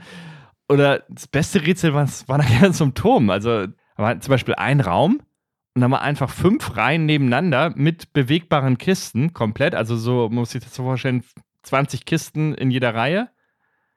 Und du musstest einfach nur von links nach rechts. Also da war keinerlei Rätselaspekt bei. Du musstest halt nur die Kisten verschieben, damit du da durchkommst. Du konntest dich, selbst wenn du versuchst, dich irgendwie dir das zu verbauen, du konntest es das gar nicht verbauen. Also die Schieberätsel bei Zelda 3, die waren halt immer sehr durchdacht. Also da war ein, falsches, ein falschen Zug und dann merkst du, ach shit, äh, jetzt muss ich nochmal raus aus dem Raum. Es gab ja keinen Zurücksetzen-Zauber, den gab es ja bei Lufia. Lufia hatte auch sehr viele Schieberätsel und da hattest du ja, wenn du dich irgendwie vertan hast und hast dir das versaut, dann konntest du den Zurücksetzen-Zauber benutzen und dann war der Raum wieder im Ursprungs- oder Ursprungszauber hieß er, genau. Dann war der Raum wieder im Ursprungszustand. Und bei Zelda 3 musst du einmal rein, einmal rein wieder raus, ne? Äh, einmal raus, wieder rein, Entschuldigung. Hier ist es halt so, es ist teilweise kein Rätsel erkennbar. Also es ist einfach nur irgendwie Zeit schinden. habe ich das Gefühl gehabt. Ja, ich weiß nicht. Also es ist schon ein Rätsel, es ist nicht sonderlich komplex. Das, was du jetzt ansprichst, auf jeden Fall, das stimmt. Das sind halt einfach fünf Reihen, durch die du relativ stringent schnell durch musst. Das ist eigentlich mehr was, was dir, was dich Zeit kostet, als was wirklich Hirnschmalz abverlangt. Ja. Aber da ist halt wieder die Frage, wer ist die Zielgruppe? Ich meine, wenn es jetzt hier wir zwei alten Hansel sind, dann ist es vielleicht was anderes, als wenn wir das vor 30 Jahren gespielt hätten. Mhm. Da Ja, hätten wir uns ich, schlau gefühlt vielleicht. aber ich meine, so ein, äh, ja, wann fängt man an mit Zocken? Ich weiß nicht, acht, neun, äh, die kriegen halt auch ein bisschen komplexere Sachen schon hin. Das wäre halt ein Rätselniveau Ja, auf na ja. dem, das kriegt man wahrscheinlich mit fünf hin, wenn man dann das Gamepad schon beherrschen würde, was man dann aber wiederum nicht kann wahrscheinlich. Ja, keine Ahnung. Ja, ich meine, da brauchen wir nicht drüber diskutieren. Das ist kein Highlight-Rätsel, das, wo wir jetzt gerade drüber sprechen. Aber ich habe dann auf jeden Fall noch eins, was mir sehr gut gefallen hat. Ja, es gab ein paar gute, also das will ich gar nicht sagen. Aber auch bei äh, Kisten, teilweise konntest du gefühlt gar nichts mit denen machen oder es waren halt einfach auch viel zu viele da. Also bei dem einen zum Beispiel musste man eine Kiste von links nach rechts irgendwie und dann, äh, das war eine ro rote Kiste und die blauen konnte man so verschieben und dann gab es aber ganz viele blaue und du musstest aber von diesen ganzen blauen nur irgendwie zwei verschieben, damit du Platz machst für die rote. Die Ah. roten sind so die Explosionskisten. Ja, das heißt, genau. die schlägt man und die vernichten dann alle blauen. Und die musste man an eine, an eine bestimmte Position bringen, aber habe ich mir gedacht, ja, was sollen jetzt die ganzen anderen Kisten so komplett überflüssig? Die brauche ich für das Rätsel gar nicht. Und das, das hatte ich halt öfter mal, ne? Dass einfach alles zugespammt war mit Kisten. Hat mir teilweise nicht so gut gefallen, aber es gab halt auch gute Rätsel. Ja. Gerade in den Parcours war es ganz gut gemacht. Also die waren wesentlich besser als der Turm von Babel. die Gold-, Silber- und Bronzemedaille. Also da gab es wenigstens hier und da mal ein schönes Element. Aber der Turm von Babel? Ich habe jemanden gelesen, das war sein Lieblingsdungeon im ganzen Spiel. Na gut, er hat halt viele abwechslungsreiche Rätsel, aber er hat halt nicht durchgehend gute Rätsel. Viele abwechslungsreiche Räume. Naja, es sind aber auch Rätselräume. Und manchmal sind es komische Geschicklichkeitsräume mit Gummibändern drin. Oh, die, ich weiß nicht, ob das was mit Geschicklichkeit zu tun hat. Also ich, das, man wird da so schnell hin Ja, und her gefeuert. Ich habe einfach fünfmal probiert, fünfmal geladen oder ne, wahrscheinlich 15 Mal probiert und 15 Mal geladen und irgendwann war ich halt auf der anderen Seite, habe mich gefreut, habe Ja, schnell ein ja. Safe gemacht. Also ich kon konnte da kein System erkennen. Also vielleicht bin ich auch einfach nur zu doof für das Spiel. Ich, Also der Turm von Babel ist natürlich ein nicht so subtiler Verweis auf das biblische Bauwerk aus dem Alten Testament. Dort will man einen Turm mit einer Spitze bis zum Himmel bauen und Gott schaut sich das an, fürchtet Übermut, verwirrt die Sprache der Menschen und vertreibt sie über die ganze Welt. Und diese verwirrte Sprache ist natürlich auch ein Element aus Soleil. Und jetzt möchte ich aber endlich mal auf mein Highlight-Rätsel des Spiels zu sprechen kommen. Das kommt so ungefähr in der Mitte des Spiels, wenn wir in einem Wald ein Hexenhaus besuchen. Das ist so in der Stelle, wo wir in den Schleim verwandelt sind, was wir vorhin schon mal angesprochen haben. Und die Hexe, die schickt uns ins Hinterzimmer und da wartet dann ein ganz beliebtes Kinderrätsel auf uns. Da haben wir auf einer Seite eines Raumes ein Huhn, eine Raupe und eine Blume und wir müssen alle drei auf die andere Seite transportieren. Pro Gang können wir immer nur eine, ein Tier oder eine Pflanze mitnehmen. Und das Problem ist, alle drei haben jeweils einen Fressfeind. Ne, äh, nicht jeder, Huhn, das Huhn hat keinen Fressfeind, aber wir müssen immer überdenken, welche Kombination lassen wir zurück. Und die Lösung ist natürlich, du musst nicht nur die Sachen von rechts nach links transportieren, sondern manchmal auch von links nach rechts wieder was mit zurücknehmen, bis du alles rübergetragen hast. Und das ist nicht super schwierig, aber es ist ein Rätsel, was ich schon von einer ganz alten Hörspielkassette kenne. Also wir hatten damals natürlich als Kinder ganz viele Kassetten und wir hatten auch eine, die hatten wir immer dabei, wenn wir Auto gefahren sind. Das war so eine Kinderspaß im Stau oder hieß das, keine Ahnung. Da waren Witze drauf, da waren Stauspiele drauf und da war eben auch dieses Rätsel dabei. Und das hat mich so gefreut, als ich das gesehen habe in diesem Spiel. Das glaubst du gar nicht. ja, cool. Ich kannte das Rätsel in ähnlicher Form aus Professor Layton auf dem Nintendo DS. Da war es aber noch mit dem Floß über den Fluss rüber und Genau, Da ja, war- stimmt, da gibt es das da auch. brauchte ja. man noch viel mehr Züge. Also das hier konnte man, glaube ich, in ein, zwei, drei, vier Zügen, glaube ich, schaffen. Oder drei sogar nur. Hm, Ich glaube, Professor Layton sind es dann vier Tiere oder vier Gegenstände. Ja, genau. Das nee, minde oder? mindestens Also- ein, einer mehr. Also Ich weiß es nicht. Also ich Wölfe kenne das ja. auch. Ich kenne das von dieser Kassette auch mit einem Fluss, mit einem Bauer, der hat einen Wolf, ein, warum er auch einen Wolf hat, keine Ahnung, ein Schwein und einen Kohl, glaube ich. Ja, Schwein Mhm. und Kohl. Wolf, Huhn und Kohl kann es auch sein. Keine Ahnung. Ja. naja, also Rätseltyp war mir nicht neu, äh, aber hätte ich hier auch nicht erwartet an der Stelle. Also fand ich auch Ja. witzig auf jeden Fall. Hat mir auch gut gefallen. Natürlich ist es in Soleil auch so, dass jeder Dungeon mit einem schönen Boss endet oder auch nicht so schönen Boss. Also grafisch teilweise schön gemacht, wobei auch nicht immer. Also der böse Wolf, der erste Boss, der sah schon ziemlich Schräg. ja, merkwürdig aus. Und die waren halt teilweise mega einfach, die Bosse. Und was Mhm. mich persönlich am meisten gestört hat, war, dass man null das Trefferfeedback ablesen konnte. Also die Ja, blinken halt nicht wie bei anderen nicht, ja. Und ich war bei diesem Wolf halt total verwirrt, ob ich den überhaupt getroffen habe. Später im Spiel habe ich dann entdeckt, die haben auch diese Energieanzeige und da kann man das sehen, dann gehen Herzen weg. Da muss man aber ganz genau oben hingucken in die Ecke. Wenn man einfach nur auf den Kampf achtet und auf den Gegner, das wird halt optisch überhaupt nicht erkennbar. Man kann den Boss null lesen. Also, ja, bei Zelda, die Bosse, wenn man die trifft, die blinken ohne Ende. Äh, bei Secret of Mana verändern die, glaube ich, teilweise noch die Farbe, wenn die schon mehr bestätigt sind. Was bei Secret of Mana, weiß ich nicht. Aber hast du ja oft so, ne, dass die dann am Anfang normal sind, dann werden die immer roter und dann weißt du, ah, gleich geht er down und hier hast du halt gar nichts. So. Und Naja, gut, also äh, wie du sagst, du hast kein grafisches Feedback, aber du hast die Lebensanzeige des Ja, Bosses. Und das- das ist ja noch eindeutiger, als es die Farbanzeige bei anderen Spielen ist mir aber viel das- später erst aufgefallen. Aber was wirklich fehlt, was mir auch aufgefallen ist, ist eben das direkte Feedback. Habe ich jetzt einen Treffer gelandet, wenn du nicht eh oben links auf die Apfelanzeige des Bosses guckst.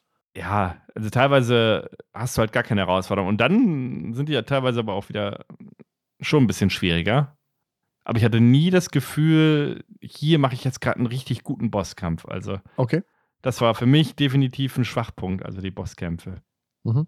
Ähm, auch wenn sie teilweise optisch schön gemacht waren. Also es gab dann zum Beispiel den einen Kampf, da warst du auf einer Plattform und dann hatten sie so, so ein bisschen wie beim Super Nintendo schon so Effekte, dass sich die Plattform so, dass sie skaliert wird. Ne? Also Dass es sich bewegt, ja. ja, also Das kippt. mit, mit, mit so einer Pixelverzerrung, das sah ganz cool aus, ja. Schon fast so ein bisschen Mode 7-mäßig, aber dann haben sie auch schon ein paar technische Raffinessen eingebaut, ne?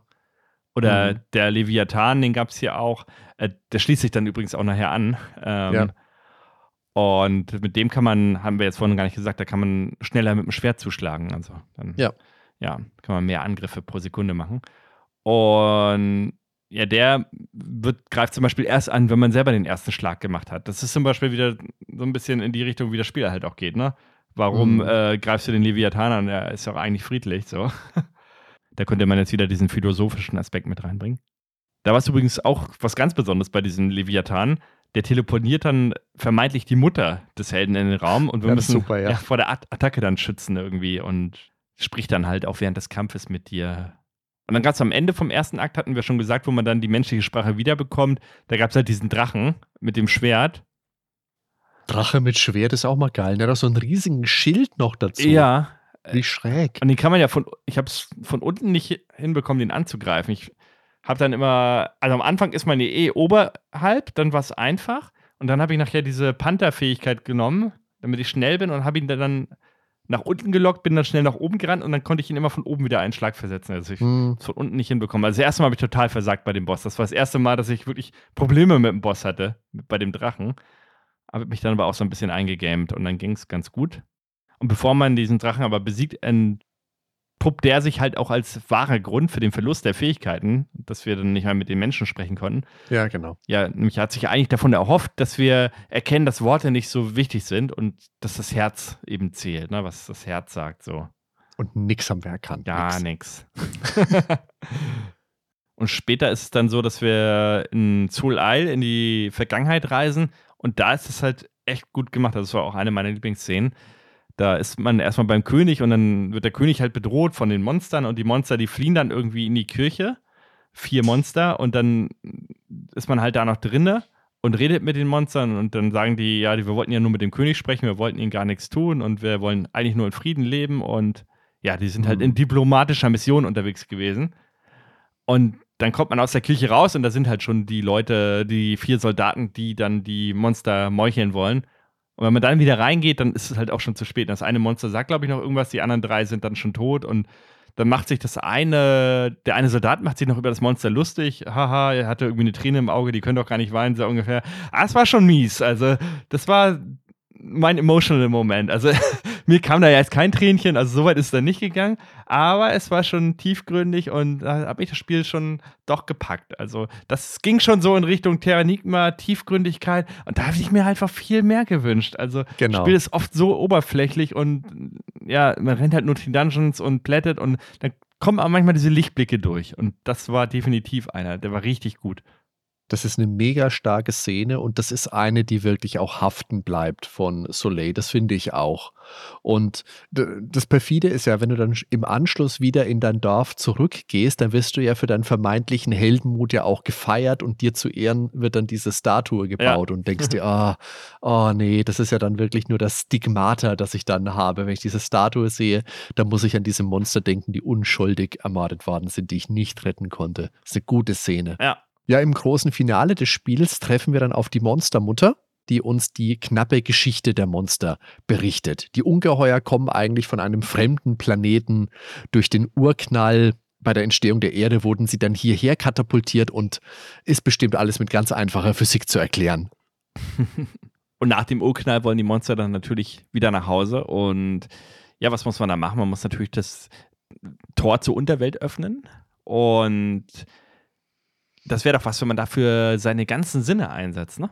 Und zwar die fünf Sinne, die da wären: Sehen, Hören, Schmecken, Fühlen, Tasten. Das wird ja halt vorher noch gesagt.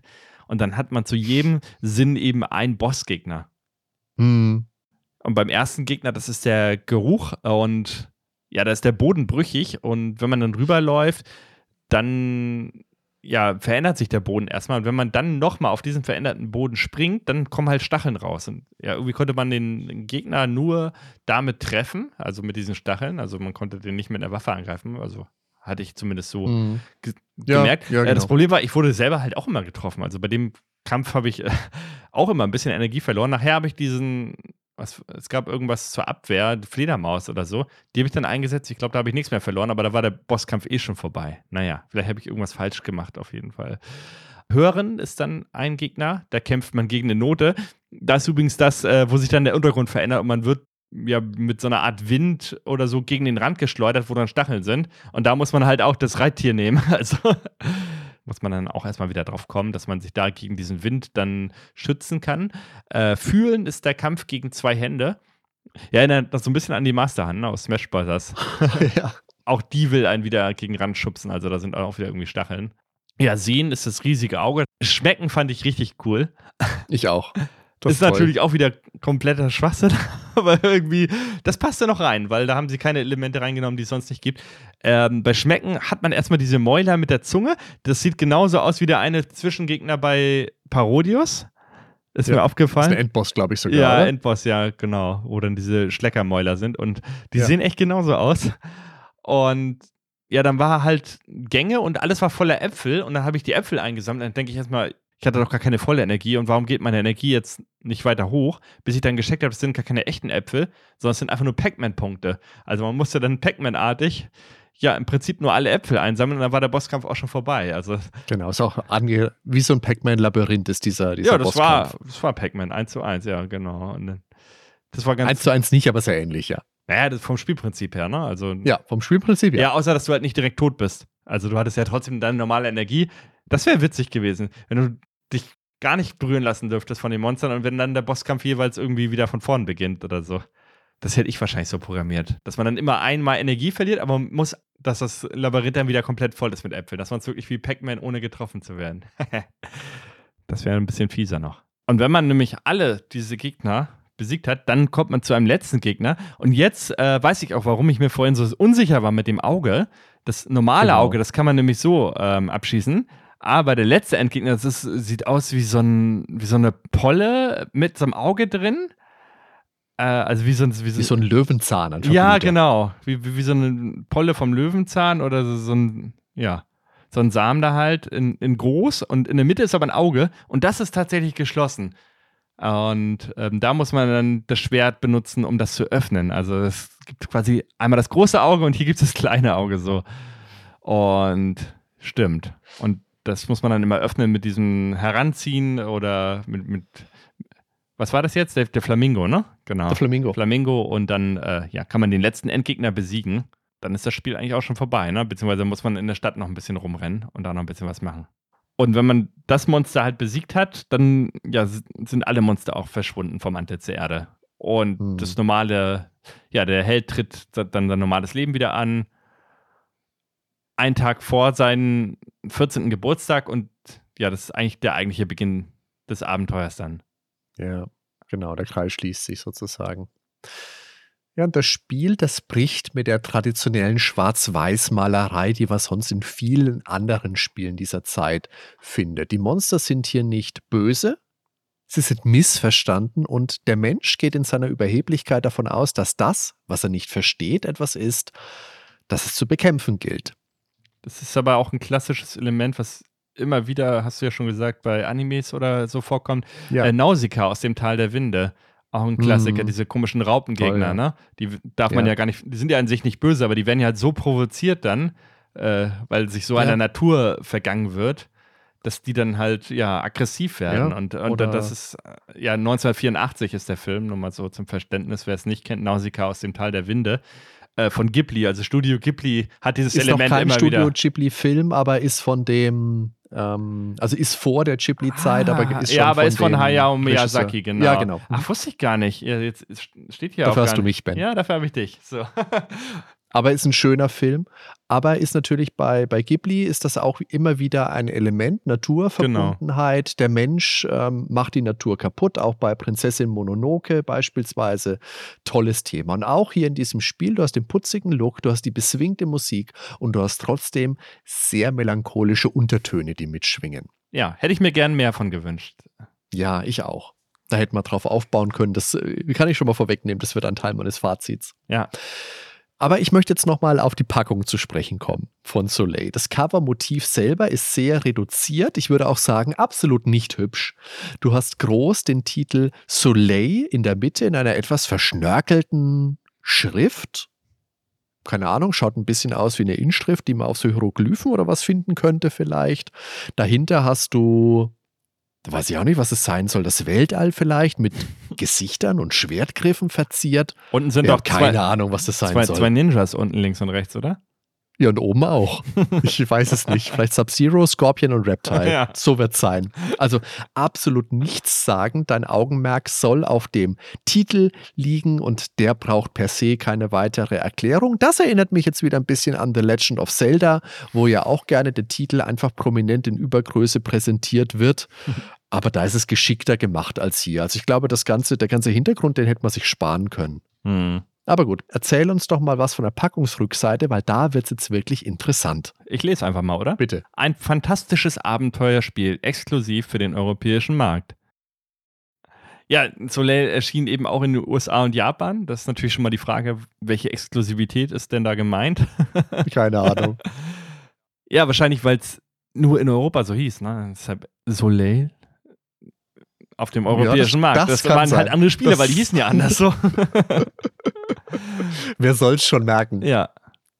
Und dann steht da weiterhin: Ein kleiner Junge begegnet auf einem Jahrmarkt einem Wahrsager, der ihn verzaubert. Oh. Nun kann der Junge nicht mehr mit Menschen sprechen, doch er versteht und spricht die Sprache der Tiere. Hier beginnt ein aufregendes Abenteuer, das sie als den Helden der Geschichte durch die ganze Welt führt. Man wird gesiezt. Das, das ist nett, oder? ja. Da wird gleich mal der richtige Ton gesetzt. Das ist schon, das ist ein lehrreiches Spiel. Ja. Lernen Sie, wachsen Sie und ergründen Sie das Geheimnis der Monster, die in dieser Welt leben, obwohl sie nicht hierher gehören.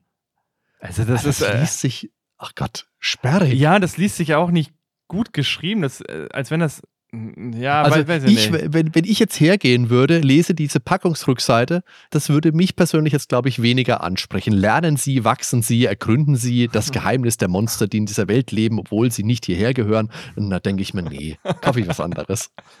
Lernen Sie, wachsen Sie und ergründen Sie das Geheimnis der Monster, die in dieser Welt leben, obwohl sie nicht hierher gehören.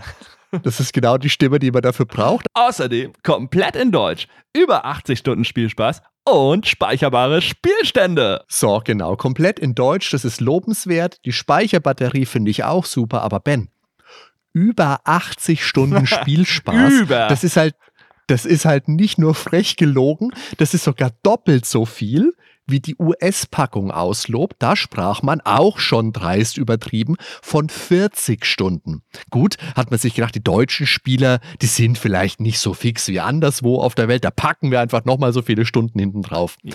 Äh, fairnessweise muss man sagen, auch die UK-Packung spricht von 80 Stunden. Ja, also wie ich vorhin schon gesagt habe, also die haben einfach das Komma versetzt, äh, vergessen. Über, Absolut. über 8,0 Stunden Spielspaß. also. Kein Mensch hat so lange für Soleil gebraucht. Keine 40 und im Leben keine 80 Stunden. Höchstens, wenn du mal vergessen hast, die Konsole auszuschalten und bist dann mal bis Wochenende irgendwo hingefahren. Keine Ahnung. ja, so. Selbst wenn man nicht weiterkommt, also so lange, dann weiß ich nicht, hätte man eine Nacht drüber geschlafen oder so. Vielleicht zählt das auch mit. Ja, die Nächte, die man drüber schläft, die haben sie dann aufaddiert. So, das kann natürlich sein.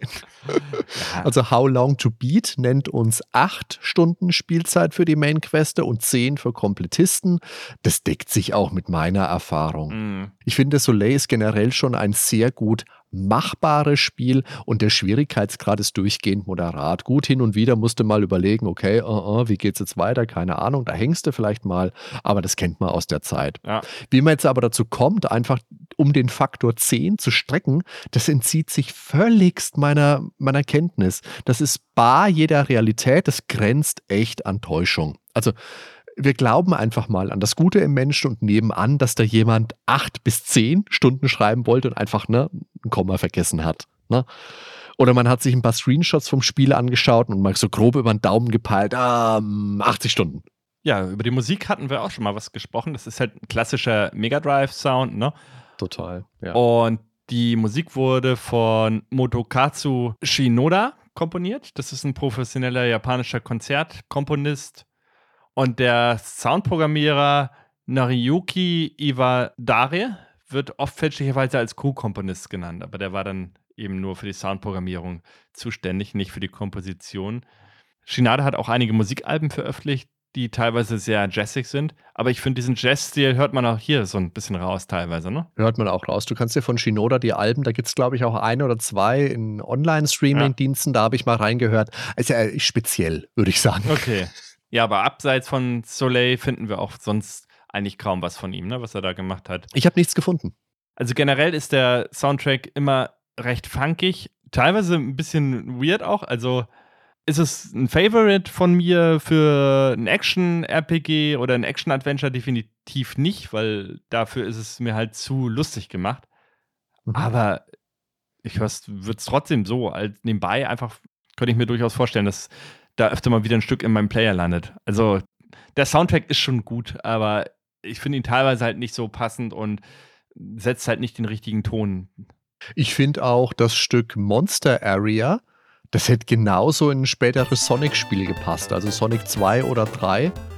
Ich habe da mal gespielt und war da ja. mal unten, habe mir was zu trinken geholt, komme zurück hier zu meinem, zu meinem Sessel und zu meinem Mega Drive und habe gedacht, jetzt, wenn du die Augen zu hast, das kannst du nicht unterscheiden, ob das jetzt Sonic 3 meinetwegen ist oder Soleil. Das war schon lustig.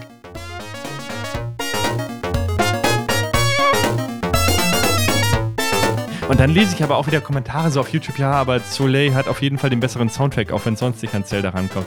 Also da geht mir halt der Hut hoch, wenn ich sowas lese. Bin ich, da, da, bin ich auch nicht dabei, nee. Nee, kann ich auch nicht aber das sind dann so die eingefleischten Nein. Fans, die leben dann in ihrer Bubble und sagen das und ja, also es ein schöne Stücke dabei, aber es ist jetzt kein Zelda, also nein.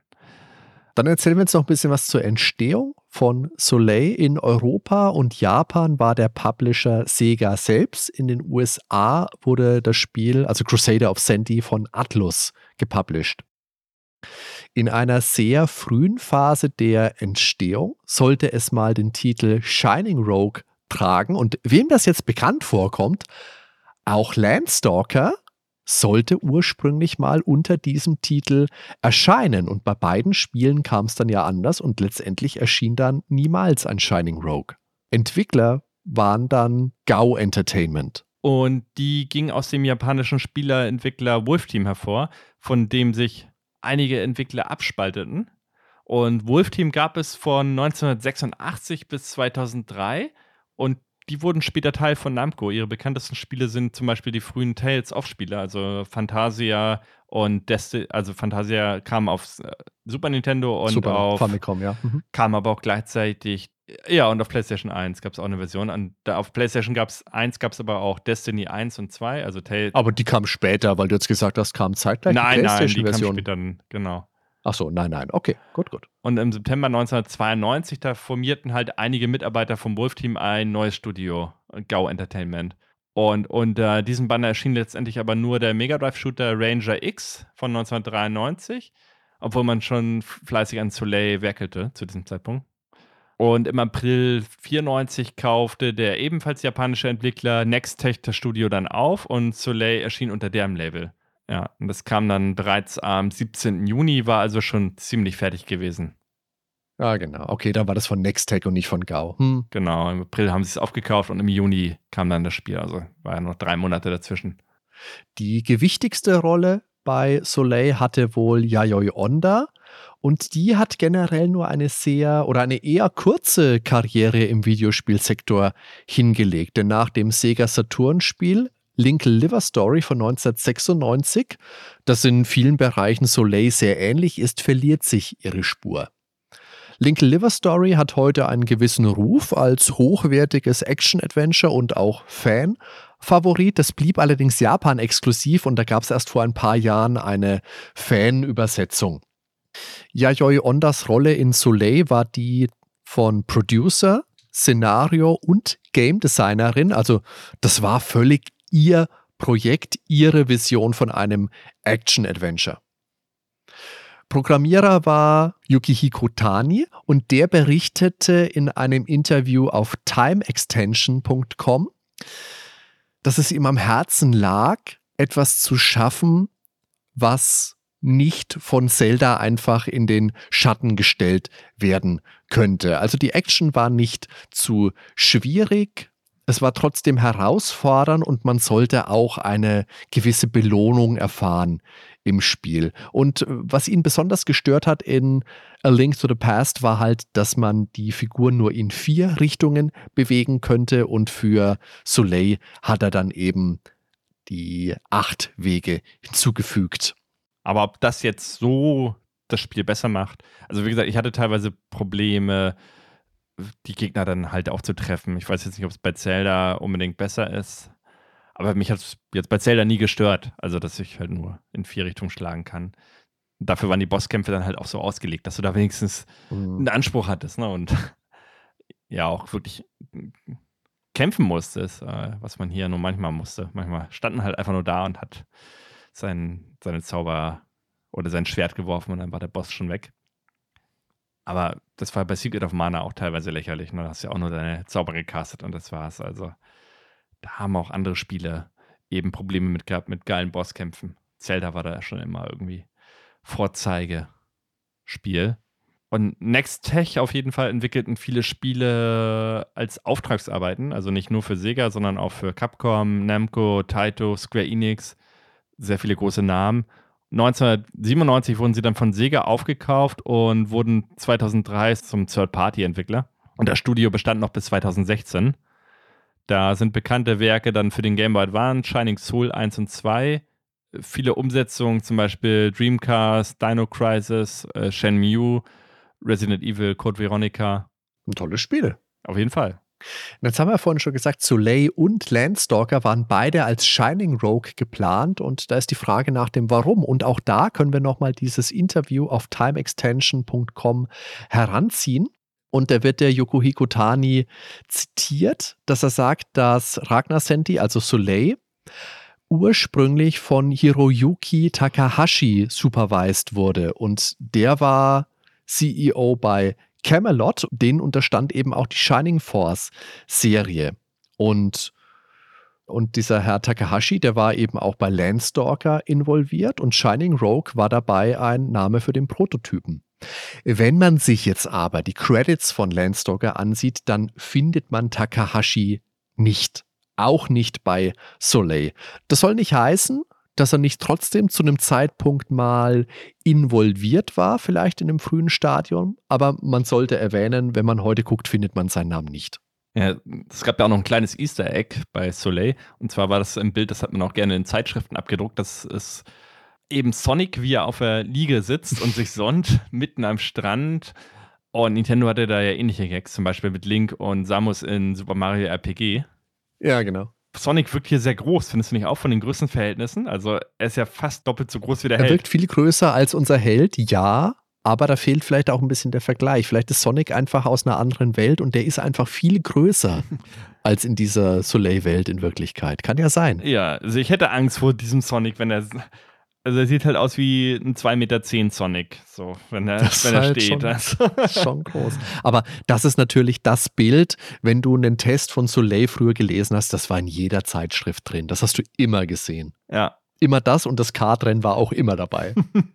Aber das ist aber gleich eine gute Überleitung, dass wir jetzt zu den zeitgenössischen Wertungen kommen. Und das bringt uns wieder zum Anfang unserer Episode zurück und wieder zu Hans Ippisch und dem gerne zitierten Slogan Besser als Zelda. Zelda zu diesem Zeitpunkt, muss man sagen, waren zwei NES-Teile, waren Link's Awakening für den Game Boy und eben natürlich A Link to the Past für das Super Nintendo, das man wohl am ehesten für einen Vergleich mit Soleil heranziehen könnte. Wirklich spezifisch wird der Hans allerdings nicht.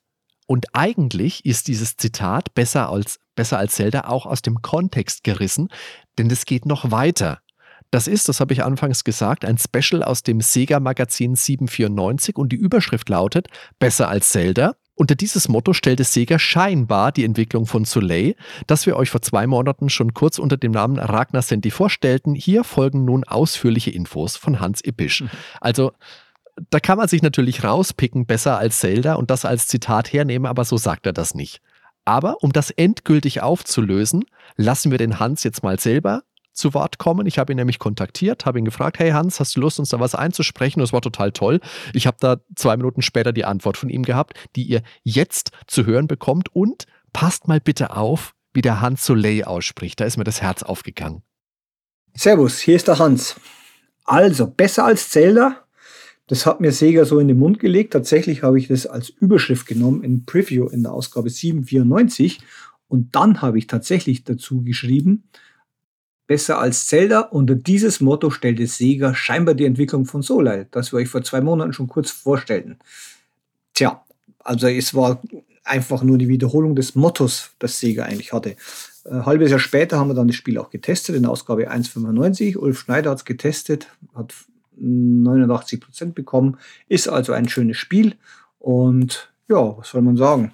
So läuft es in der Werbung. Damals mit 23 hat man mir das in den Mund gelegt, äh, ohne den, den Gesamtzusammenhang zu zeigen. Aber künftig war ich dann vorsichtiger.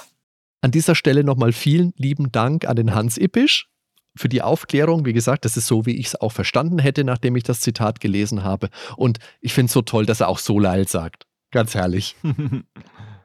In der Videogames 1.95 von Tetsuhiko Hara hat da folgendes geschrieben: Action-Adventure wie aus dem Bilderbuch. Eine packende Story, wunderschöne Grafik und nicht zuletzt der Spielwitz, der jeden hartgesottenen Haudegen für einige Wochen aus dem Alltagsverkehr zieht. Runden dieses fabelartige Märchen ab. Musik hat er 75 bewertet, Grafik 78, Spielspaß 81. Ich sag da jetzt erstmal noch nichts zu. Lassen wir erstmal so stehen. Okay. Ich habe da noch was aus dem internationalen Blick auf Soleil. Das ist aus der Electronic Gaming Monthly, die Ausgabe aus dem März 95. Und die vergibt 31 von 40 möglichen Punkten. Und es wird gesagt, dass Crusader of Senti, also Soleil, eines der besten Spiele, das man seit langem auf dem Mega Drive gesehen hätte. Es ist ein Action-RPG. Kann man jetzt wieder sagen, ja, es ist eigentlich nicht, es ist ein Action-Adventure. On par mit der Zelda-Serie. Und dass es generell nicht genügend Rollenspiele auf dem Mega Drive gäbe. Und wenn sie dann auch noch so außergewöhnlich, so herausstechend seien wie dieses, dann wäre das wirklich was Besonderes. Die Story ist cool, es gibt viele Gegenden zu erforschen, es spielt sich gut, vielleicht ein bisschen langsam. Und es ist generell ein gutes Spiel. Und man sollte Atlus, dem Publisher, für diese Cartridge danken in der japanischen Famitsu, also dem großen Spielemagazin, bekam es nur 26 von 40 möglichen Punkten. Gab natürlich aber auch viel bessere Wertungen aus der Megafun. Ganz nett übrigens, der Mega-Fan-Test aus der 1.95, da hat ja auch der Ulf Schneider mitgeschrieben und nachdem mir der Hans die Sprachnachricht geschickt hat, habe ich den Ulf auch mal kontaktiert und habe gesagt, Ulf, wie hast du denn Soleil damals ausgesprochen? Hast du Soleil gesagt oder hast du das Französisch ausgesprochen? Und seine Antwort war, Französisch, warum? Okay. Die Frage war ja initial, ist Soleil besser als Zelda? als eines der besten Videospiele aller Zeiten. Das war das Grundgerüst, das ich gebaut hatte und der Ben hat es vorhin schon eingerissen, in Minute zwei gefühlt. Kurz die Antwort ist nein. Alleine der Einstieg in A Link to the Past mit dem Gewitter, mit dem Erforschen von Schloss Hyrule, der verschwundene Onkel, wenn man Zelda im Verlies flindet, das setzt eine Messlatte, die Soleil einfach nicht reißen kann. Die Frage ist aber, muss das sein? Muss es besser sein als Zelda, um eine Daseinsberechtigung zu haben? Und da ist die Antwort natürlich auch wieder, nee, natürlich nicht. Soleil ist in meinen Augen ein kompetentes Spiel, das gut unterhalten kann, das Spaß macht, ohne aber dabei in den Rang eines unsterblichen Klassikers aufzusteigen. Es ist ein Zelda-artiges Spiel, das kein Zelda-Titel ist und das, was es machen will, macht es richtig gut. Die Idee, dass es Tiere als verschleierte Ausrüstungsgegenstände verwendet, die ist sehr charmant. Die Kombinationsmöglichkeiten bringen zusätzlichen Schwung hinein. Und auch die Geschichte hat ihre Momente. Wäre aber immens aufgewertet worden, wenn sie einfach generell ein bisschen mehr Fleisch hätte. Für die kurze Spielzeit von knapp acht Stunden passt das schon. Zumal, na, da, damit kannst du das Spiel an einem gemütlichen Wochenende mal durchspielen. Das kommt meinem Spielbedürfnissen ja sehr entgegen. Also, ne, meine Wochenenden, wenn ich Schüler oder Student war damals, dann hatte ich natürlich viel mehr Zeit und dann habe ich sowas auch mal an einem längeren Abend durchgespielt. Aber wir hatten ja nichts früher, Ben, aber wir hatten Zeit. Das stimmt. Und diese kurze Spielzeit, die werfe ich dem Spiel nicht mal vor. Ich mag kompakt knackige Spielerfahrungen lieber als zu langgezogene. Aber Werbung und Packungsrückseite muss man die Spielzeit, die ausgelobt wird, vorwerfen. Das ist einfach gelogen, das stimmt hinten und vorne nicht. Wenn man wohlwollend sein will, okay, dann sagt man vielleicht was Unwissenheit, aber das wäre auch für das zuständige Marketing echt bitter. Ich denke, da sind wir en par. Mein neues Lieblings-Action-Adventure wurde Soleil. Nicht auf dem Mega Drive gefällt mir das abwechslungsreichere und längere, aber auch spezielle Landstalker besser, obwohl das, wie gesagt, vom Schwierigkeitsgrad eine ganz andere Hausnummer ist.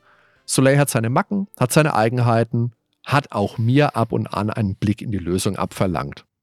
Und ganz oft, vor allem am Anfang, habe ich mir beim Spielen oft milde Lächeln gedacht, ne, an Zelda kommt es nicht ran. Aber nach ein paar Tagen, nachdem ich das Spiel abgeschlossen hatte, habe ich mich immer noch mit den Dingen beschäftigt, die passiert sind und es sind mir immer wieder kleine Szenen eingefallen die sich einschiebenden Pflanzen, die den Bildausschnitt verdecken, Sonic am Strand, die eigentlich gar nicht bösen Monster. Soleil hat schon seine Momente. Und die bleiben haften. Und wenn ein Spiel so etwas schafft, dann hat das auch was zu bedeuten. Und deswegen kann ich auch gut verstehen, was man immer wieder liest und was man immer wieder hört. Und wie gesagt, auch in dieser Umfrage, dass so viele Menschen dieses Spiel lieben.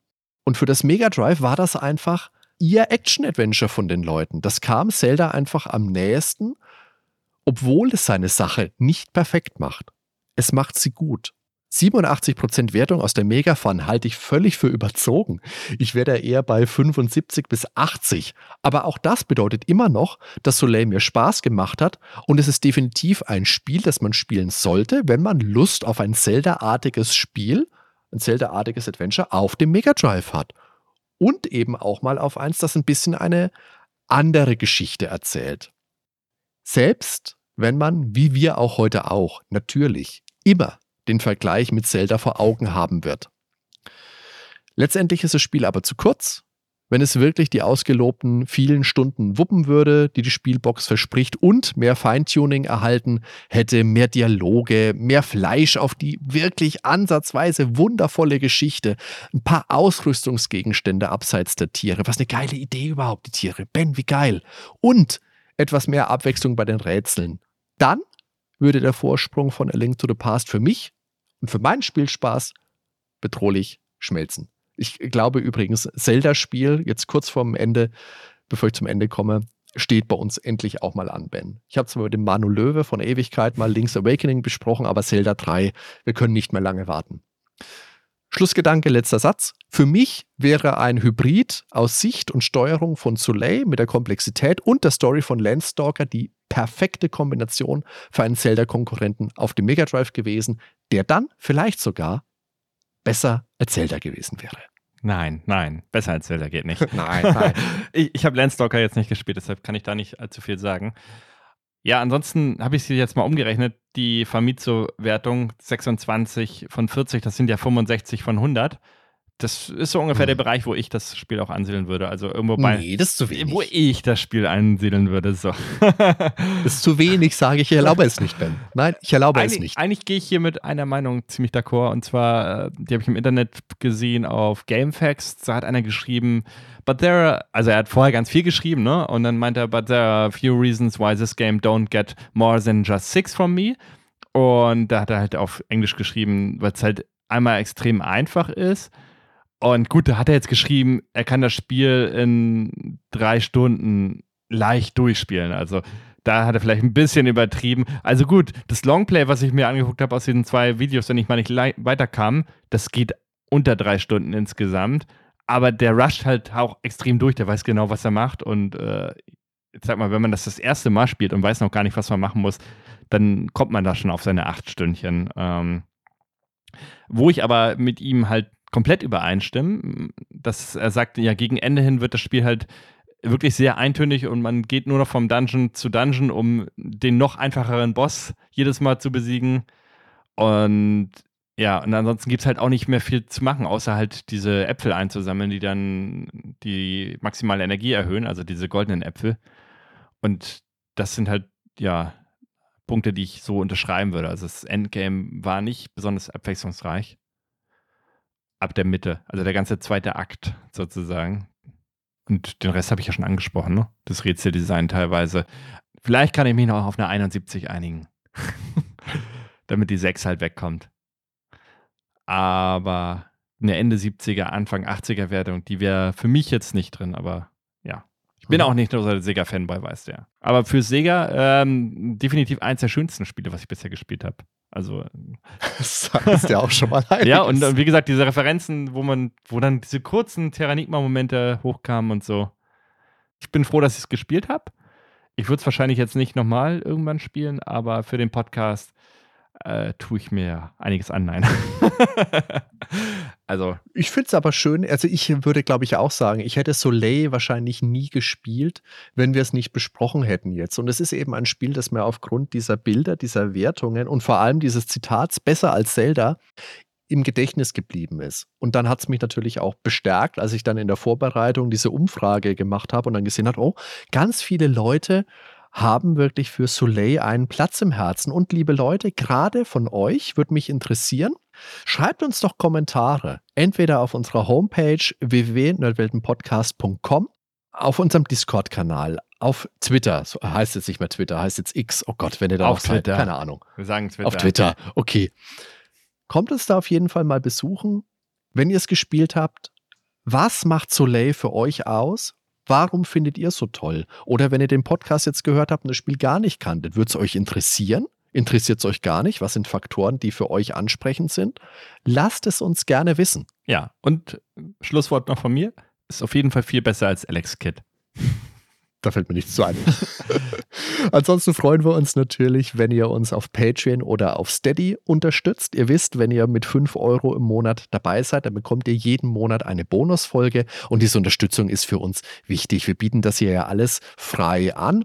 Und als kleines Goodie, als kleines Dankeschön für die Unterstützung bei den Ausgaben, die wir haben, gibt es dann halt eine Bonusfolge. Und ansonsten natürlich, wenn ihr uns über Spotify oder Apple Podcasts hört, lasst uns gerne eine Bewertung da. Das ist für unsere Sichtbarkeit auch extrem wichtig und ist einem kleinen Klick erledigt. Come on, kann man jetzt schon machen. Wenn man hier wieder einen Podcast fast zwei Stunden oder über zwei Stunden Soleil gehört hat, ist auch mal ein Klick drin. Vielen lieben Dank.